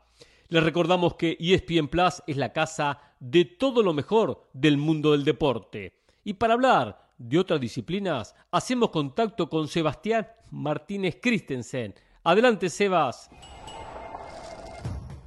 Seguimos con todos ustedes aquí en ESPN Plus y fue un viernes plagado de acción aquí en Wimbledon donde una vez más Novak Djokovic se lleva todos los reflectores. Ya son 24 victorias consecutivas en el césped de Wimbledon para Djokovic que ha ganado tres coronas consecutivas aquí en el All England Club y va por su séptimo título, una cifra que parece prácticamente insólita. A veces los duelos entre compatriotas suelen ser complicados, sin embargo, Djokovic no tuvo problemas y no mostró fisuras ante Miomir Kekmanovic. Tuvimos la oportunidad de hablar con Djokovic hace un ratito nada más y él nos contaba que creía que había jugado su mejor partido del torneo y que aprovechó tal vez los nervios que tuvo en el inicio del partido Kekmanovic, dado que nunca había jugado en el core central. Estará enfrentando en la próxima ronda a una de las grandes historias del torneo, el neerlandés Tim van Richthofen, quien no había ganado ni un solo partido de ATP antes de coronarse en Hertogenbosch y a la poste recibió un wildcard aquí y ahora tendrá una oportunidad dorada ante Djokovic dentro de un par de días. El español Carlitos Alcaraz continúa a paso firme. Todavía recuerdo cuanto antes del torneo nos decía que la movilidad todavía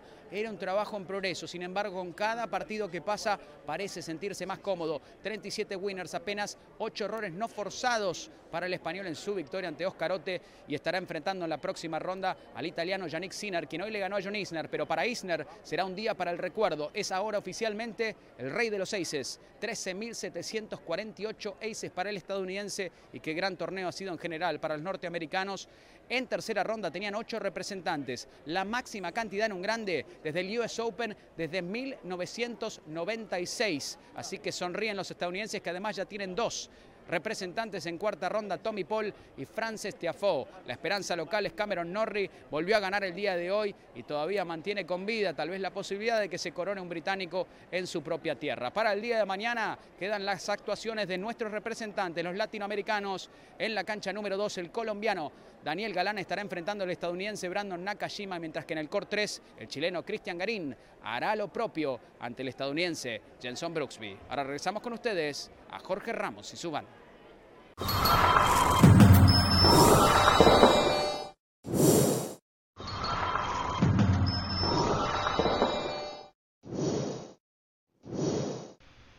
Pasión, determinación y constancia es lo que te hace campeón y mantiene tu actitud de ride or die baby.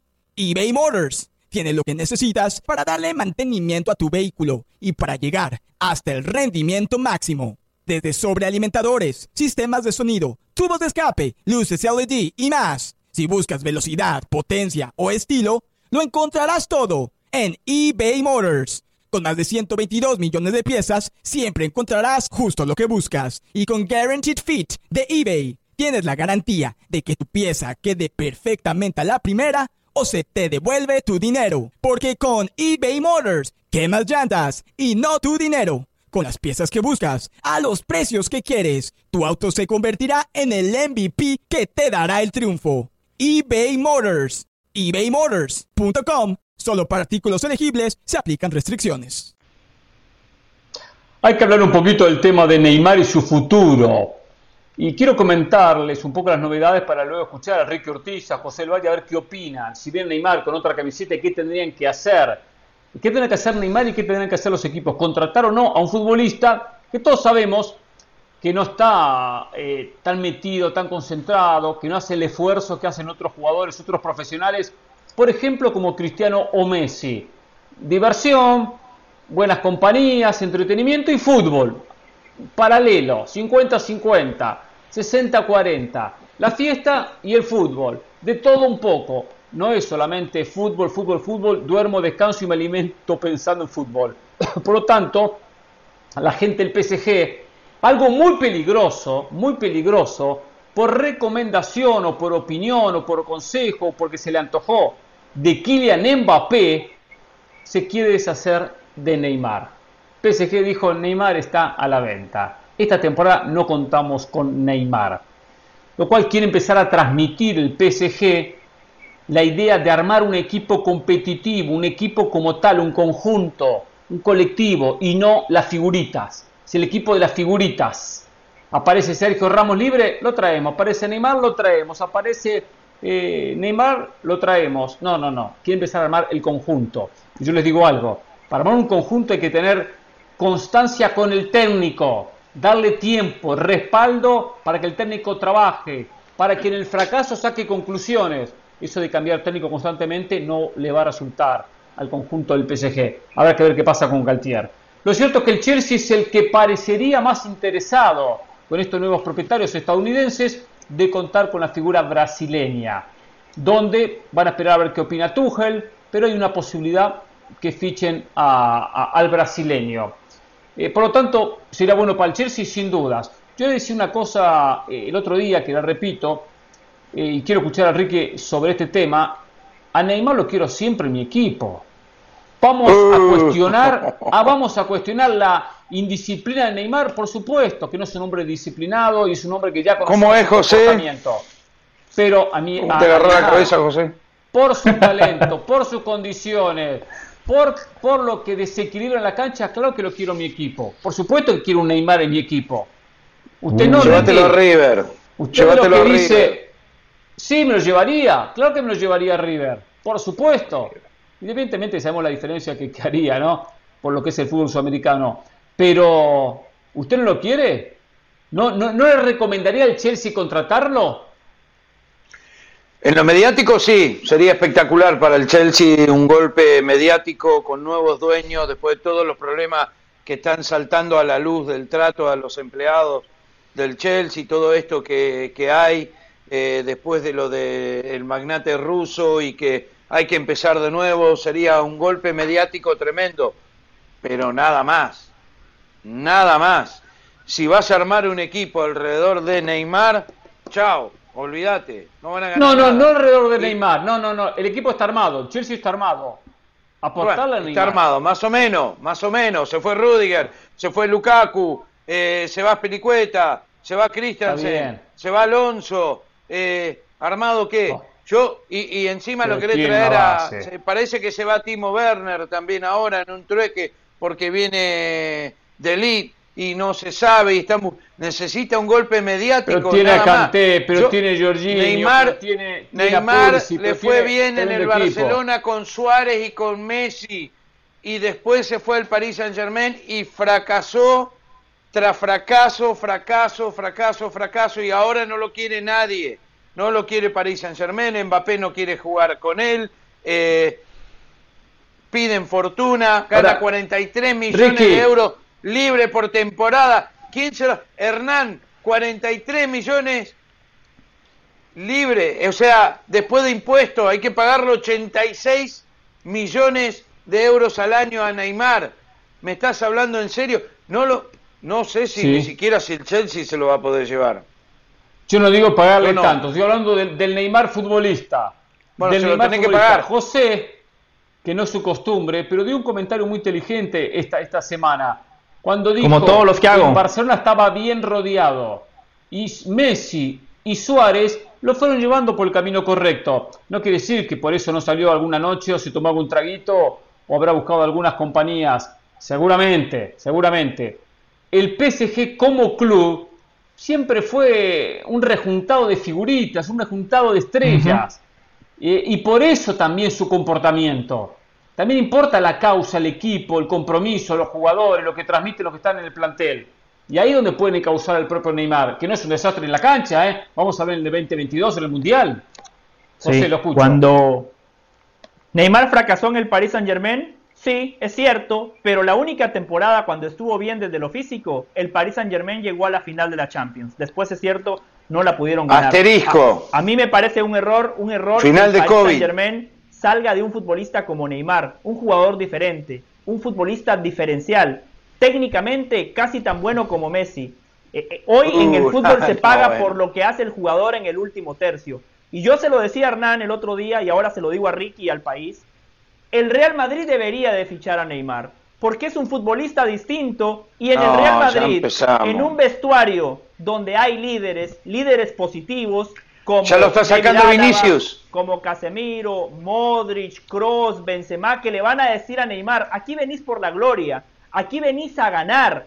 Si querés marcar la diferencia desde lo futbolístico, tenés que ser uno más y creo que en el Real Madrid lo haría. Además, otro aspecto fundamental. Hablamos mucho de que Messi quiere llegar bien al Mundial de Qatar. Neymar también. Neymar quiere ganar la Copa del Mundo con Brasil. Neymar ya es uno de los mejores futbolistas en la historia de la selección brasileña. ¿Qué le falta? Ganar el Mundial y se va a preparar para ello. Este Neymar que vamos a ver, yo espero la mejor versión de Neymar porque va a jugar para callar bocas. Va a jugar para callarle la boca a mucha gente como Ricky Ortiz que hoy cuestiona a un futbolista fantástico. ¿Se ha equivocado? Sí. ¿Le ha faltado ser profesional? Estoy de acuerdo. Pero desde lo futbolístico, dígame, ¿hay otro Neymar en el mercado? No lo hay. No, lo quiero en mi equipo. ¿Cuál es el problema? No lo quiero. no, no da nada. Es el santito, es el santito, ¿eh? Es el santito que no le, gusta comportarse súper profesional y no desviarse un poquito de su vida. O sea, por favor, Ricky, por favor. Entiendo que hay que enderezarlo un poquito a Neymar, ¿eh? Hay que enderezarlo un poquito. Un poquito. Pero lo que aporta la cancha. Lo un que aporta en la cancha. Sí, un poquito. No saben cómo sacárselo encima ahora es un muy buen jugador, yo no te estoy diciendo que no. pero ustedes están hablando como si fuese una combinación de Pelé, Maradona y Messi juntos. Señores, bájenle, un cambio. Tranquilo, es buen jugador, pero... pero es un crack. Van a levantar un monumento en su casa de Neymar como, los, como están hablando de él. Tú estás hablando como si fuese el jugador más indisciplinado en la historia del fútbol y fuese lo peor de Ronaldinho, lo peor de, de, de, Romario, lo peor de, Neymar, lo peor de cada jugador disciplinado, lo peor de Cantona. Eso, eso pareciera que fuese cuando lo pintan. Porque si iba al cumpleaños de la hermana, eso eran buenos, Eso eran buenos y rendidores siempre, ¿eh? Estoy hablando de lo peor, lo peor, lo peor de estos jugadores o lo peor de los que han mostrado algo en el fútbol. O sea, tampoco eran es ganadores. desastre Neymar. Y todos lo querían. Nadie lo quiere a Neymar. A Neymar no, sí pero, lo pero, quiere. No es que no, lo quiera. Y, y al Real Madrid, José, el por favor. El salario elevado que El problema es el salario, claro. Si Neymar está dispuesto, está dispuesto a renunciar a parte del salario. Si fuese tan bueno el salario, no es problema. que van a levantar la mano y lo van a querer fichar. Si es tan fenómeno como ustedes dicen, el salario no sería ningún problema. ¿No ve que se contradicen permanentemente? Siguen tropezando con la misma piedra. Si es tan fenómeno. El salario es muy alto. El salario no es un problema. Entendemos, entendamos un poquito. El salario es muy alto. Después, el que lo va a contratar sabe del comportamiento. El salario de, Mbappé no es problema para nadie. ¿eh? el salario de Mbappé no es problema para nadie. Comportamiento, pero tiene un comportamiento diferente. Es mucho más joven. Hay una diferencia. tiene la táctica entre Mbappé, la técnica de Messi el salario de Messi no es problema para nadie. ¿eh? Para el Barcelona era un problema, por eso no se pudo quedar. y por cierto, otro problema que para tiene el Barcelona, otro problema todos se tuvieron que bajar el salario. Neymar Así está el Barcelona. Otro problema que tiene Llévatelo al Real Madrid, José. Breve, no, yo lo quiero. Real Madrid. Yo lo quiero. Otro problema que tiene Neymar es que tiene mala prensa, porque Messi fracasó la temporada pasada, pero para Ricky Messi fue un fenómeno y Neymar un fracaso. ¡Qué bárbaro! Ese es el problema. Y la prensa siempre, aporta su cuota. Señores, vamos a la pausa. ¿eh? El minuto, José El Valle nos trae los 26 jugadores que Martino lleva a Qatar 2022. Volvemos en Jorge Ramos y su banda.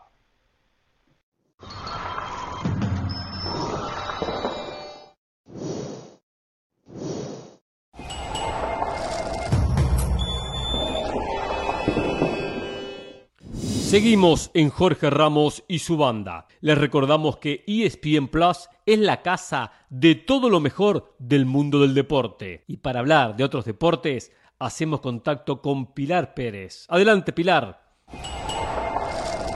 Gracias, estamos de regreso para platicar del Juego de las Estrellas de la MLB, que terminó su primera fase de votaciones para el evento a realizarse en el Dodger Stadium el próximo 20 de julio. El jardinero de los New York Yankees, Aaron Judge, y el venezolano de los Atlanta Braves, Ronald Acuña Jr., fueron elegidos como titulares al registrar la mayor cantidad de votos en este primer ejercicio, con lo cual, bueno, aseguran su titularidad de cara al torneo. La segunda fase, de donde saldrán cuatro jardineros con la mayor cantidad de votos de cada liga y los primeros dos del resto de posiciones, incluyendo la de bateador designado, empezará el día 5 de julio y acabará el día 8 a las 2 pm del este. Durante ese periodo, los aficionados podrán votar una vez por su favorito y los votos de la primera fase no van a ser acumulables. Para el día 10 de julio se van a anunciar a los lanzadores y a los reserva. Por ahora, entre los finalistas se encuentran el receptor mexicano Alejandro Kirk, los dominicanos Vladimir Guerrero Jr., Santiago Espinal, Rafael Devers y los hermanos venezolanos Wilson y William Contreras. Así que a votar. Y nosotros, de paso, les hacemos la invitación para que no se pierdan la acción de la Liga MX a través de ESPN Deportes. Santos recibe a Chivas el sábado 16 de julio a las 7.30 del Este, 4.30 del Pacífico y usted no se lo puede perder. Continuamos aquí con Jorge Ramos y su banda.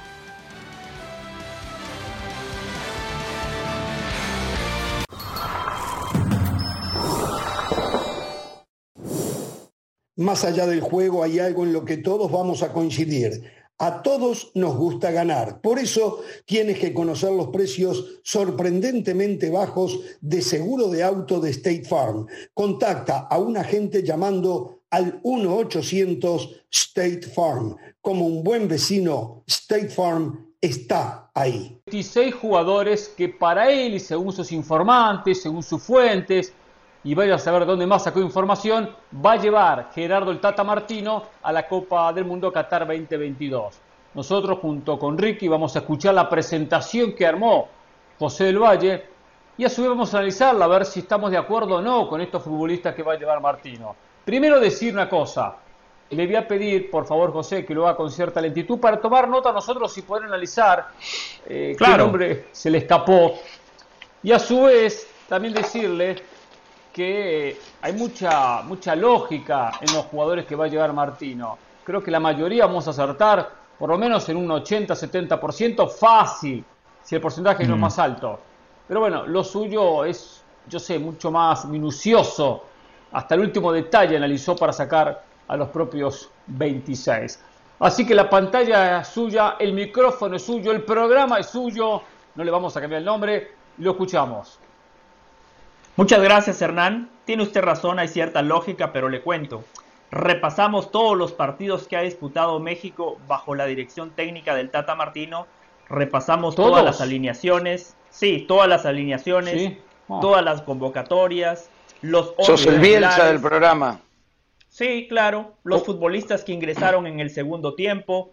Consultamos un par de fuentes, Hernán Ricky, especialmente una de ellas, Sí, dígame. ¿Lo hizo, con video? ¿Vio los partidos también? Por eso me pidió tirar el software que yo manejo donde saco las clases tácticas y los videos de todo el mundo. Por eso me lo pidió para ver los partidos de México. Muy buena, sí. Primero que todo le digo, la clase táctica de hoy muy buena, eh, como siempre, como siempre. Encima hoy tuvo los alumnos más avanzados, Ricky Ortiz, José del Valle, A+. Eso es cierto. Los demás, orejas de burro, ¿o no, Ricky? Orejas de burro oh. para los demás. No entienden eh, nada. Claro. Richard, Méndez, me cuesta, me cuesta que Richard entiende. Eh, Jorge, Jorge se va para otro lado, en clase se pone a hacer dibujitos, dibujitos en un papel, así es muy difícil que aprendan, pero bueno, es lo si que hablan mal de ciudad no entienden. Le agradezco que me haya pasado el sistema que usted utiliza, le agradezco que me haya eh, compartido el sistema que usted utiliza. No vi todos los partidos, Hernán, básicamente lo utilicé para ver los parados, cómo arrancaba el equipo, cuando hacía cambios, cómo se posicionaba el equipo del Tata Martino, eh, los futbolistas que cumplen en múltiples facetas dentro del terreno de juego, la polivalencia, que es algo clave que vamos a analizar en esta lista. Le cuento, Hernán Ricky, faltan 143 días para que arranque la Copa del Mundo, pero hoy en Jorge Ramos y su banda vamos a adelantar los 26, los 26 futbolistas que van a estar representando a México en el Mundial de Qatar. Puede ser, puede ser Siempre un margen, tengo que decirle algo, ¿no?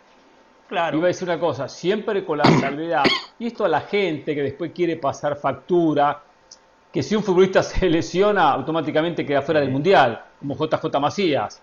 O sea, siempre tenemos que tener esa, esa posibilidad, ¿no es cierto? Siempre existe la posibilidad de una lesión o la posibilidad de algo, algo extremo. A veces acontece un inconveniente familiar muy grave, muy grave, que lleva a un futbolista a quedar fuera del Mundial.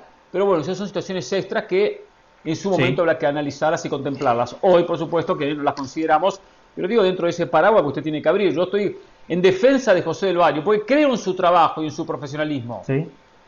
Gracias, Hernán, y agregue. Yo también. Gracias, Ricky. Agreguen otro imponderable, el rendimiento.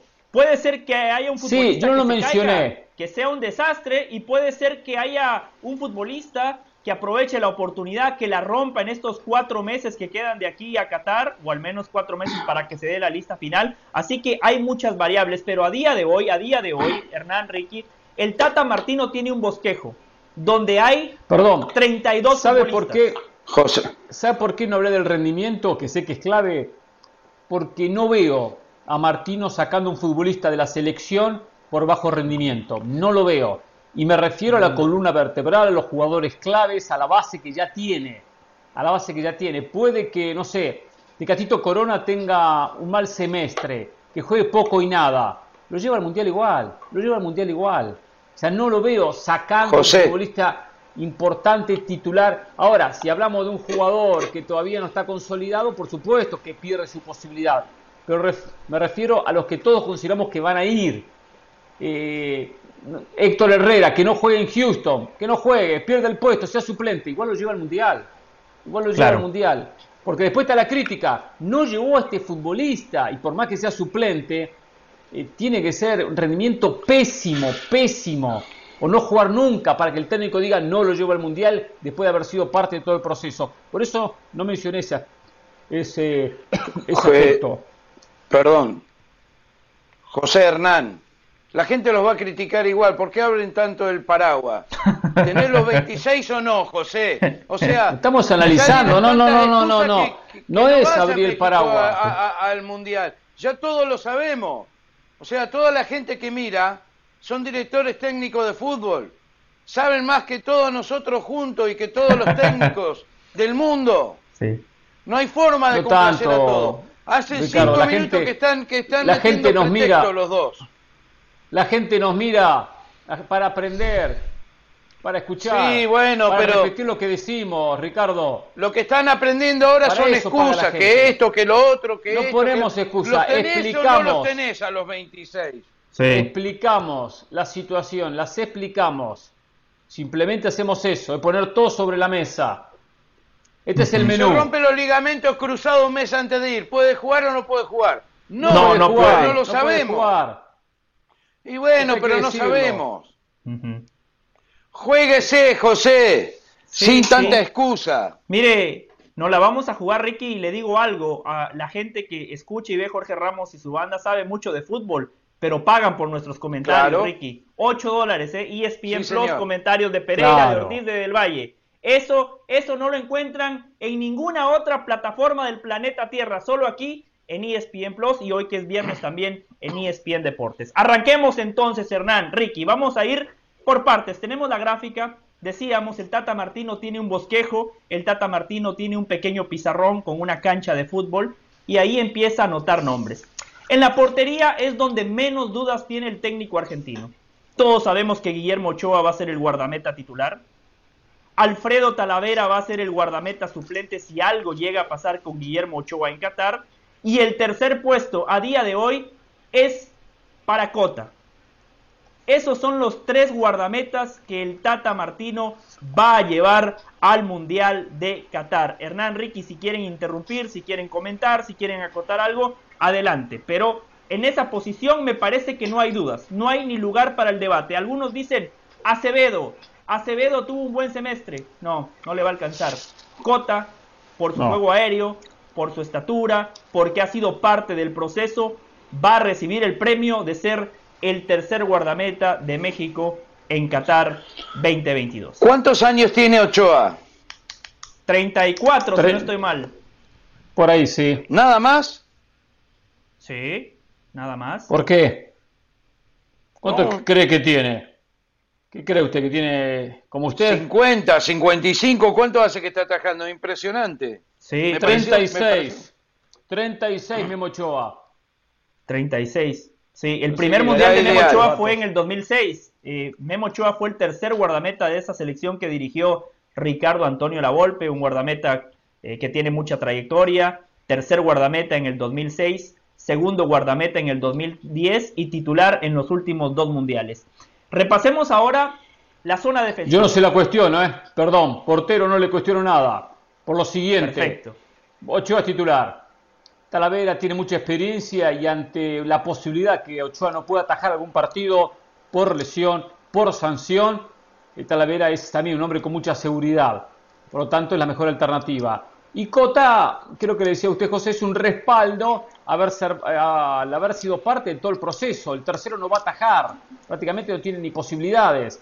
Pero ¿qué pasa? Eh, jugó eh, amistosos, fue parte de las convocatorias y bueno, hay que premiarlo, no poner a un jurado para apostar a futuro. Entiendo el premio final hacia Cota, que va a ser su último mundial y su único, decir perfecto, vale en el plantel definitivo. En eso estamos de acuerdo. Perdón, Talavera no está atajando mejor que Ochoa. Ochoa va a ser titular por, por, por su prestigio, por su veteranía. Pues yo lo escucho a ustedes del fútbol mexicano, aprendo con ustedes del fútbol mexicano. Gracias. No, la pregunta es muy buena, ¿eh? es una pregunta es muy buena. Independientemente Según de ustedes, Talavera en este campeonato, es de lo mejor en México bajo los tres palos. Por lo sí, que también con mucha experiencia. ¿Cuánto, cuánto, bueno, cuánto pregunto tiene? nomás. No, eh, tiene mucha experiencia, es un tremendo portero, pero Ochoa es superior. Lo Ochoa es superior. La carrera ha sido superior, es más arquero. Pero en el problema. momento, ahora, ¿es por qué? Porque Bueno, está en el América. Está por a ver, comenzar. hoy lo dijimos, no hoy juega comienza el mejor. campeonato. Hoy comienza el campeonato, Ricky. Hoy comienza el campeonato. Bueno, pero Es hasta el ahora, momento. este ¿Qué es el último momento? año, este último semestre. Me quedo con Ochoa. Me quedo con ¿Cuántas Ochoa. veces dijeron que Talavera era el mejor arquero en México? Yo no sé lo que dicen por ¿Cuántas veces lo dijeron? Siempre defendían Talavera- a Ochoa. Yo Hasta también. En este programa, cuando algunos defendían a JJ Corona por encima de Ochoa, en su momento, pero bueno, ya ahora eso ya, Sí. eso se cayó Cambió la rápido, noticia. ¿no? Cambió la Ochoa, noticia. dale. Eh, Bien, José. Talavera es muy bueno, Ricky. Solo le quería decir algo. Memo Ochoa es el guardameta de los veranos. Con selección mexicana eleva su nivel y se termina convirtiendo en figura del tricolor. Ha sido ¿De figura los veranos? México en los últimos dos mundiales, Copa América. ¿De los Copa veranos Todos. dijiste? Sí, claro, en los veranos cuando tiene que jugar. Bueno, chao México, se juega en invierno. Se juega en invierno en Qatar. Bueno, pero es por, por darle un ejemplo. Vamos ahora con los Bueno, defensores. Es un decir. Y vamos con los, Los defensores, defensores. entonces. Aquí ver, el Tata Martino de a poquito. ha sido, Sí. claro que sí, de a poquito, ha sido congruente, consistente, no ha hecho muchos experimentos. A día de hoy, Sánchez, Araujo, Montes y Gallardo, esos serían no nada más integrantes de la lista final, serían los titulares para el Tata Martino. Los suplentes. Sánchez, Araujo, Montes y Gallardo. Tengo una duda, ¿eh? No sé si no Moreno, ¿eh? Pero bueno, por la experiencia. Perfecto. Pero está bien. De hecho, Moreno está, Está ahí bien. como suplente de Montes, Hernán. Y Sí. usted menciona la experiencia, es algo que no podemos descartar. Eh, ¿Vázquez yo no lo suplente? Johan Vázquez suplente. Eh, si usted analiza, Ricky, Johan Vázquez no ha recibido muchas oportunidades por parte del Tata Martino. El técnico argentino valora que está en Europa, valora que tiene un muy buen juego aéreo, que eh, le da una buena salida al equipo. Lo tiene dentro de la lista final, pero el Tata Martino a Johan Vázquez no lo considera un futbolista titular. En caso de que haya dudas en los centrales, Ricky, Héctor Moreno hoy está por encima de Johan Vázquez para el Tata Martino. Por izquierda, Arteaga va a ser el Oh, oh, de oh, no, no, Gallardo. perdón, perdón. Una cosa ahí con Sí. Vázquez. Sí, Si Italia lleva a un extranjero como defensor, en este caso mexicano, sí. Italia trae extranjeros defensores, significa que es un fenómeno. Porque Perfecto. lo que abunda, lo que sobra, lo que más hay en Italia, hubo, hay y habrá de acá a la eternidad de los italianos son defensores. Sí. Lleva Sí. un año, lleva un año Johan Vázquez en Italia, No, no. Ricky. Sí, un año. Y el Tata Martino, desde que Johan Descendió Vázquez con el en. Italia, no le ha dado, no le ha dado ese lugar en la selección mexicana. Ricky, si quiere lo podemos debatir. Yo le estoy ofreciendo información. Yo estoy de Así es acuerdo. como lo ve el Tata Martino. Igual estamos analizando que, que va al Mundial. Todos coincidimos que Johan Vázquez va al Mundial. Va al Mundial. sí, bueno, pero, pero si Vázquez suplente no, estoy de acuerdo, pero bueno.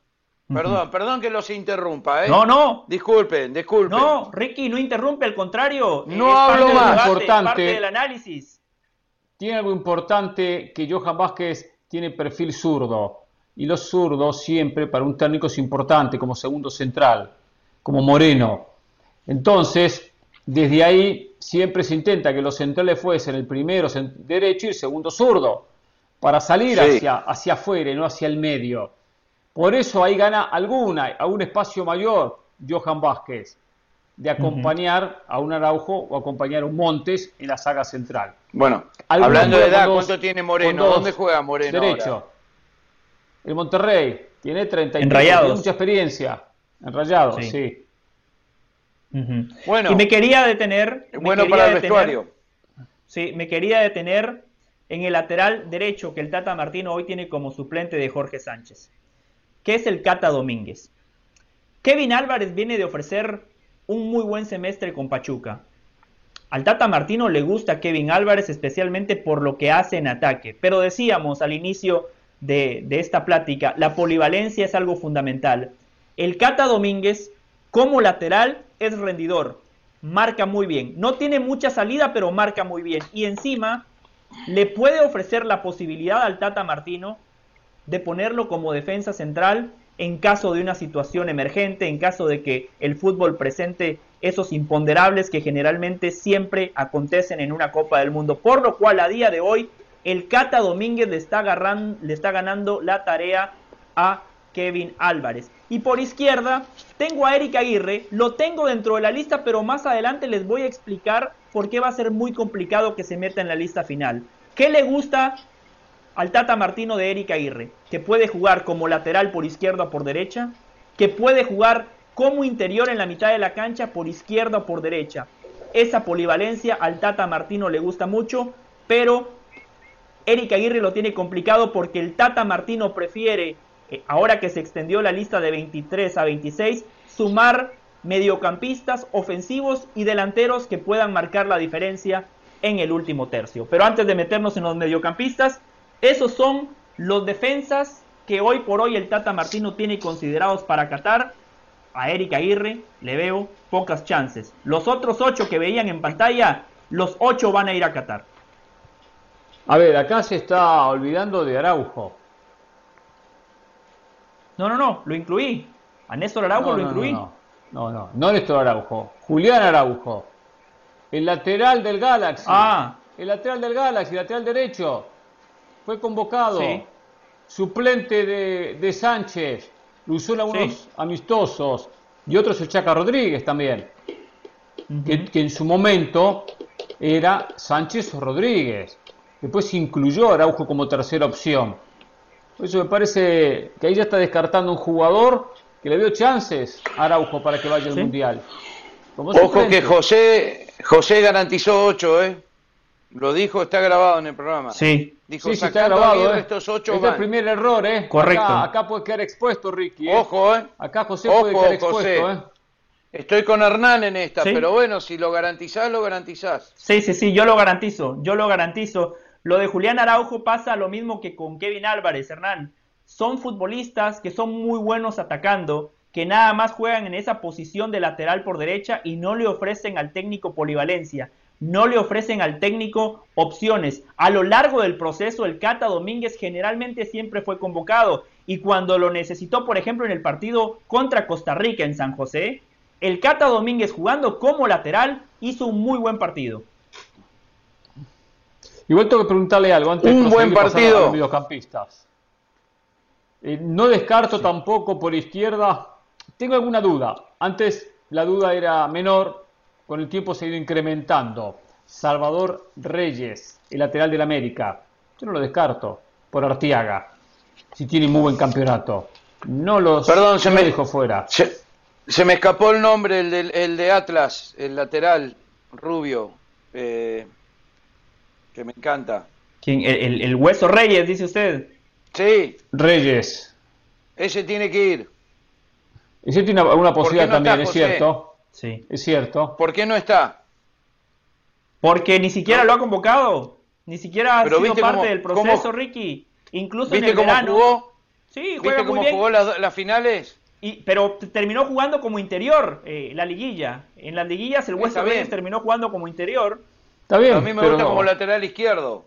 Conoce el puesto. tiene que le da la polivalencia. Soluciones en un mundial en otra posición.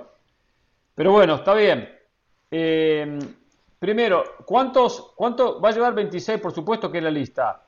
Eh, dos por puesto. Esos tres puestos extra.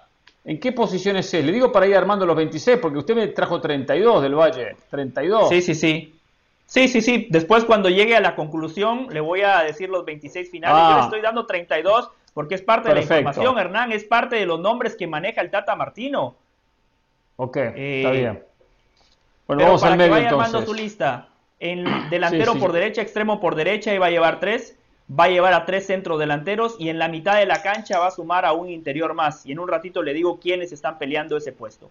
Vamos entonces a la mitad de la cancha. En la mitad de la cancha hay cinco nombres puestos en el Mundial de Qatar.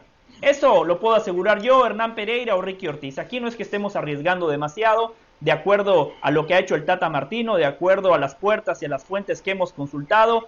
Héctor Herrera, Edson Álvarez, Andrés Guardado, Charlie Rodríguez y Gutiérrez, el futbolista que juega en la Liga de Holanda. Esos cinco mediocampistas van a estar en Qatar 2022, exactamente, Eric Gutiérrez.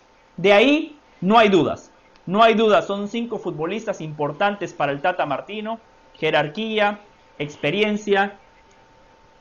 Cuatro de ellos juegan en el fútbol del viejo continente, salvo Charlie Rodríguez, todos los demás juegan en Europa.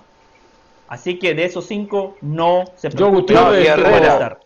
Y Herrera. Herrera juega ahora en la MLS, claro, estaba en Europa. Eh, yo Herrera, Tiene razón. Álvarez y Guardado no lo cuestiono, no los cuestiona ninguno de los tres. Se cuestiona, la gente cuestiona a Guardado, pero entiendo que eh, Guardado tiene que estar por su experiencia, su recorrido, eh, por lo que le aporta a la selección. Como Ochoa. especialmente de ese liderazgo que tiene el propio Andrés Guardado. Está bien, no, Ochoa soluciona la cancha. Guardado a veces soluciona la cancha, a veces soluciona desde afuera de la cancha.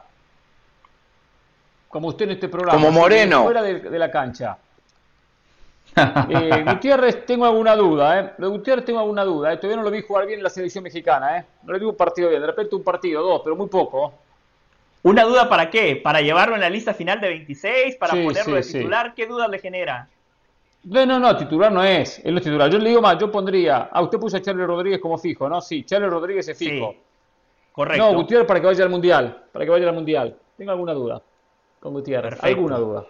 ¿Quiénes serían, José, los tres titulares? Los tres titulares a día de hoy: Héctor Herrera, Edson Álvarez. Y ahí el Tata Martino tiene una duda: o Andrés Guardado o Charlie Rodríguez la experiencia, el fogueo, el roce de Andrés Guardado, la juventud, la frescura, el buen toque de Charlie Rodríguez. Esa es la duda que tiene el Tata Martino en el 11 titular, Ricky, pero los dos van a ir a la Copa del Mundo de Qatar 2022. Después habrá que ver cuál de los dos termina jugando desde el inicio. Vamos a volver a la gráfica porque Hernán, Ricky, aquí es donde la cosa se pone interesante. Eh, el Tata Martino necesita un suplente para Edson Álvarez, entendiendo que Héctor Herrera también puede jugar de 5. Eh, lo puso el otro día en esta, en esta gira eh, que tuvo México en Estados Unidos. Héctor Herrera jugó de mediocampista defensivo. Al Tata no le desagrada. Pero de Romo, Beltrán y Chávez, uno de los tres va a ir al Mundial. El Tata Martino todavía no ha tomado la decisión final. Romo, Beltrán o Chávez. Romo tenía ventaja por lo que había hecho con Cruz Azul, por la polivalencia, porque puede jugar de defensa central, de mediocampista defensivo, puede jugar de interior, box to box. Sin embargo, los últimos seis meses de Romo han sido muy malos. Cuando ha jugado con selección, el Tata Martino no ha quedado convencido de las actuaciones del futbolista de Rayados. En la gira que México tuvo por Estados Unidos, el Tata Martino quedó impresionado con la picardía de el nene Beltrán. Su dinámica, su capacidad para mostrarse, para romper entre líneas, buen juego. Le gustó mucho lo de Luis Chávez por su dinámica y porque Luis Chávez, a diferencia de Beltrán y de Romo, le ofrece otra variante, el disparo de media y larga distancia. también es muy bueno en pelota parada Luis Chávez. Así que de Romo, Beltrán y Chávez, uno de los tres va a ir al Mundial. A día de hoy, el Tata Martino se inclina un poquito más por Romo porque tiene más experiencia, porque fue parte del proceso, pero ojo con eso. Después, en la mitad de la cancha, también... Que ahí solo agregaría, agregaría en ese tema, Beltrán no lo veo como el suplente de Álvarez, no lo veo como el volante central, como el volante tapón, como le llamamos el volante de contención, en algunos países el 5, en otros países el 6, porque Beltrán es un jugador de transporte de pelota, de manejo de pelota. En Chivas juega con un segundo, con un segundo volante central, a veces con Flores, eh, pero es diferente la función, porque Chivas no juega con un 4-3-3 y él como, como el volante más retrasado. Eh, recuerde que los centrales de México, los volantes centrales de México juegan después entre los centrales y, sacan los laterales y se arma esa línea de tres. Entonces Beltrán no hace ese trabajo, que si lo hace muy bien Edson Álvarez. Te digo, como suplente de Edson Álvarez, en características defensivas, el que más cerca está es Romo, de los, de los que mencionamos. Pregunta. Eh, el romo de Cruz Azul al romo de hoy hay una gran, gran, gran diferencia, ¿o no? Sí. Por, sí. ¿Vale la pena seguir considerándolo, teniendo estos jugadores que están nombrando y lo que hablan de estos jugadores y lo que han hecho? ¿Romo entra en la lista de 26? Yo creo que sí, porque, hoy, ¿eh? porque le mencionaba. Porque el puesto de volante central no sobra las alternativas. Y muchos son volantes mixtos, interiores. Por eso creo que hay Romo bueno. un espacio. Bueno, continuamos entonces. Hay otro puesto, o mejor dicho, hay un lugar donde hay tres futbolistas en carrera. Y seguimos en la mitad de la cancha. Por eso les decía que en defensa va a ser muy difícil que haya tres jugadores por posición porque el Tata Martino quiere sumar interiores que puedan marcar la diferencia en el último tercio. Orbelín Pineda debería de ser la opción lógica, pero no ha tenido actividad en el Celta de Vigo. El Tata Martino le pide que cambie de club, que tenga más minutos, que sea regular, que sea consistente, porque el Tata Martino lo ve como un jugador sumamente interesante. El Piojo Alvarado, considerado a lo largo del proceso, titular en algunos partidos y cuando no fue titular, generalmente el Tata, el Tata Martino le da minutos en la parte complementaria. Rodolfo Pizarro no tiene un buen presente, pero al Tata Martino le encanta Rodolfo Pizarro, porque entiende el técnico argentino que cuando México pueda estar ganando, Rodolfo Pizarro es capaz de enfriar el partido, de pinchar la pelota, de esconder la número 5, de manejar los tiempos. Rodolfo Pizarro es un futbolista que ofrece características distintas a los otros futbolistas que están considerados en esta recta final para el Mundial de Qatar 2022. Así que Orbelín Pineda, el Piojo Alvarado y Rodolfo Pizarro, de esos tres, uno va a ir a Qatar. A día de hoy, el que tiene la pole position es Orbelín Pineda. Pero ojo con esos dos nombres que les acabo de tirar. El Piojo Alvarado y Rodolfo Pizarro. Sí, no soy de acuerdo. Bien. Estoy de acuerdo. Con esos tres estoy de acuerdo que Pineda lleva la ventaja. Estoy de acuerdo. Mucho más si llega a jugar en Europa. O sea, digo, si tiene un equipo y tiene continuidad. Algo que en el Celta no ha conseguido todavía.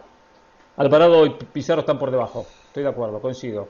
Y Alvarado le da la, la posibilidad de jugar hasta como extremo por derecha. Pero ese puesto está muy ocupado. Esto es de Sirenas. Hernán y Ricky no me cuestionaron nada en esa posición, así que perfecto. Seguimos ahora con los delanteros. Ya vamos a terminar en un ratito.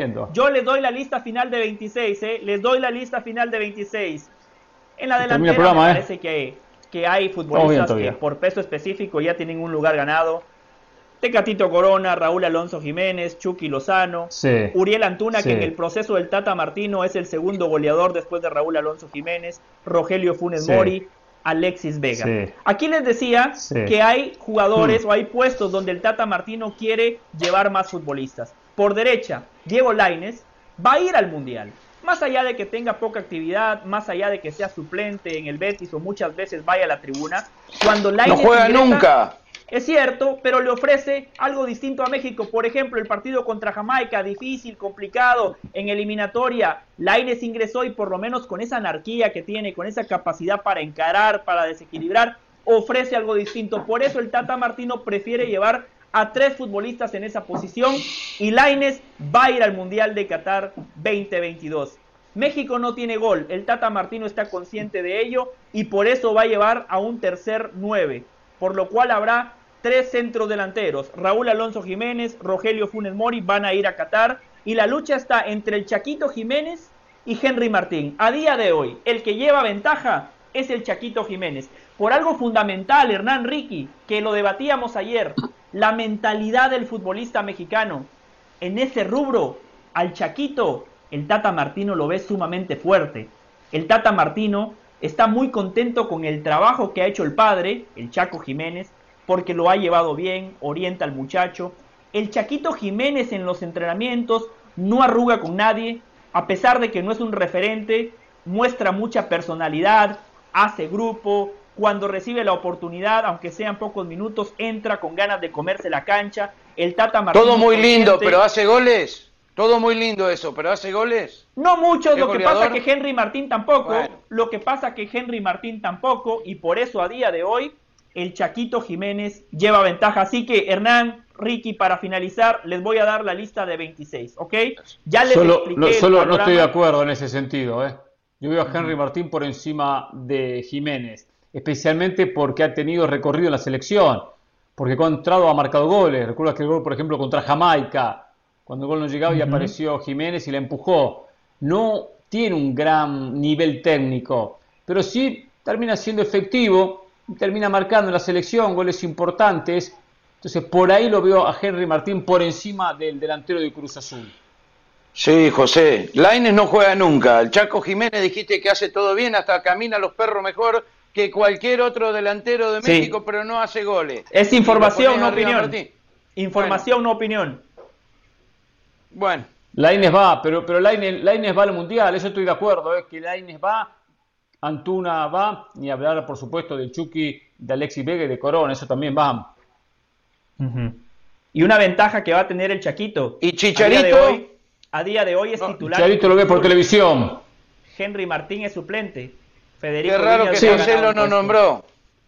Chicharito, Ricky, Chicharito. Qué raro que no lo nombraste.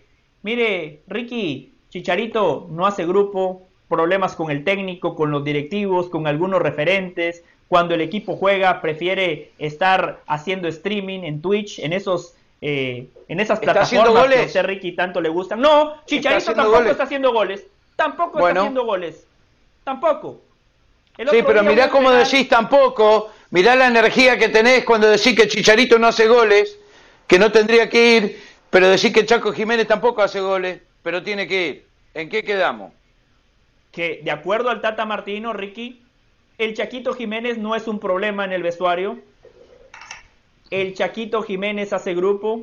El Chaquito Jiménez no va a tener ningún problema. ¿Ves cómo cambiás la voz cuando hablas de, de Chaquito Jiménez?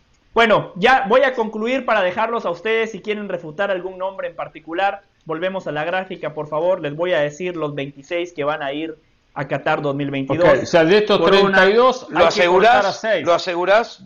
Correcto. Mejor dicho, vaya cortando los 6. De estos 32, corte los 6 que no van al Mundial. Lo, Aguirre, lo confirmás. Lo confirmás. Aguirre no va al Mundial. No va al Mundial. Uno. Beltrán no va al Mundial. Dos. Chávez no va al Mundial. Tres. Pizarro no va al Mundial. Pizarro. Cuatro. Alvarado. Hablaste maravilla de Pizarro. Cinco. Y falta uno más. Por la información, por la información que manejamos, reitero, Chaquito Jiménez está ganando la partida y Henry Martín sería ese sexto futbolista descartado a día de hoy. A día de hoy, esta es la lista que el Tata Martino maneja y les he dado las opciones que maneja y algunos nombres que ustedes tiraron que también puede ser que se terminen colando, pero si la lista se diera hoy, muchachos, háganme caso, pónganle la firma. Esos serían los 26 del Tata Martino para Yo te creo, José. En el Mundial te apoyo. Gracias. Te creo y te apoyo. o sea, para José Valle, como arqueros, como conclusión, para José del Valle, los arqueros van a ser Ochoa, Talavera y Cota. Defensores, Sánchez, Jesús Sánchez, defensor del América, Jorge Domínguez, Jorge Sánchez, Néstor Araujo, Montes, Vázquez, Vázquez Johan, Héctor Moreno, Gallardo y Artiaga. Con mediocampistas, Héctor Herrera, Guardado, Edson Álvarez, Luis Romo, eh, Rodríguez, ¿cómo es Rodríguez? El, Charlie. que Charlie, Charlie Rodríguez, Eri Gutiérrez y Orbelín Pineda. Como delanteros, Ticatito Corona, Antuna, Diego Laines, Jiménez, Raúl Jiménez por supuesto, Rogelio Funes Mori, Jiménez, Santiago, delantero Cruz Azul para José del Valle, el Chucky Lozano y Alexis Vega, los 26 que llevaría el Tata Martino a la selección. Si una conclusión para los que dicen que van a ir o que va a ir Marcelo Flores. Acá estamos cortando esta lista, que no está muy lejos de la realidad, José. No está muy lejos de la realidad. Cortando a Pizarro. Cortando Para eso paga la gente, Hernán. Está bien, pero yo digo, usted está cerca, yo digo la verdad cortando a Henry Martín. Para Hernán Pereira, Henry Martín va al Mundial, pero bueno, para el Valle no. Entonces, hay que cortar uno más para que vaya Marcelo Flores. Por eso no lo veo a Marcelo Flores en el Mundial. Laines no, va. Laines va al Mundial. Laines va. Pero, pero, perdón, Hernán. Estados Unidos. Ricky decía, Ricky decía, Laines no juega nunca. Marcelo Flores todavía no ha debutado con el Arsenal, Ricky, y usted lo pone como duda, lo pone en la mesa, por favor, Ricky. Va a jugar más que Laines, tiene más futuro que Laines, hay que empezar a foguearlo, tiene que hacer grupo, lo tiene que llevar. Total, Laines no va a jugar tampoco si va. Ahí la está cambiando, ¿eh? Ahí ya la cambió, porque ahora usted me habla de futuro. Cuando hablábamos de Laines, usted cuestionaba el presente, que no tiene minutos, que es suplente. Bueno, yo le digo, Marcelo Flores no ha debutado en el Arsenal. Tiene 18 años. Sí, sí, Marcelo Flores no va. ¿eh? Pero ha jugado más ha jugado más en el segundo lo van a presionar, más eh. ¿A dónde ha jugado más? ¿Dónde ha jugado más? En, el segundo equipo del Arsenal, juega todos los partidos, Laine no juega nunca. Ricky, yo juego todos los sábados acá en la Liga del Barrio y eso no me hace eh, competencia para estar en el Mundial de Qatar. No te descubrieron todavía, si no ibas. Laine se entrena también con el primer equipo. O sea, juega con juveniles, Ricardo, con juveniles. Pero juega, Hernán, pero juega. Pero el otro no juega, eh, pero eso como entrenar. Eso, eso como entrenar. No, no, no, no, no, no, Lo dejamos para otro día. Jugar es jugar, entrenar es entrenar.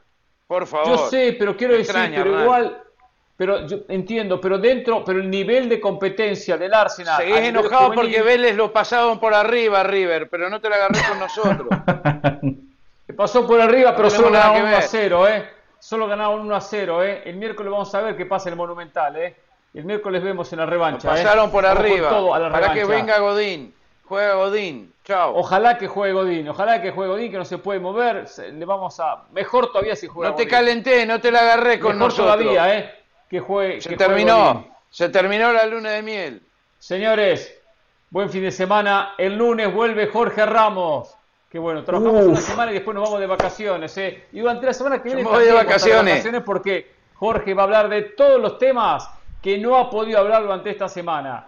Seguramente la eliminación de México, Menos mal que no estoy. de Guatemala, lo de Sergio Ramos con el, con el balón de oro, el bar, ah, tantas cosas tantas cosas. Danubio. bueno, ya saben. Así que, así que esperen. Va a hablar de que no fue penal a Robin. Hemos hablado. No, eso no, eso es viejo, eso es viejo, Ricardo. Bueno, Ricardo, le pido un favor. No venga solo los viernes. A ver si tiene más presencia durante la semana. O usted de lunes a jueves no trabaja. No Yo estoy muy ocupado. el viernes a darnos una mano. Ah, muy ocupado. Estoy muy ocupado. Soy un tipo muy ocupado. Muy ocupado. Pero bueno. El deseo de buen fin de semana. Nos reencontramos el lunes aquí en Jorge Ramos y su banda. Gracias. Buena conducción, por cierto.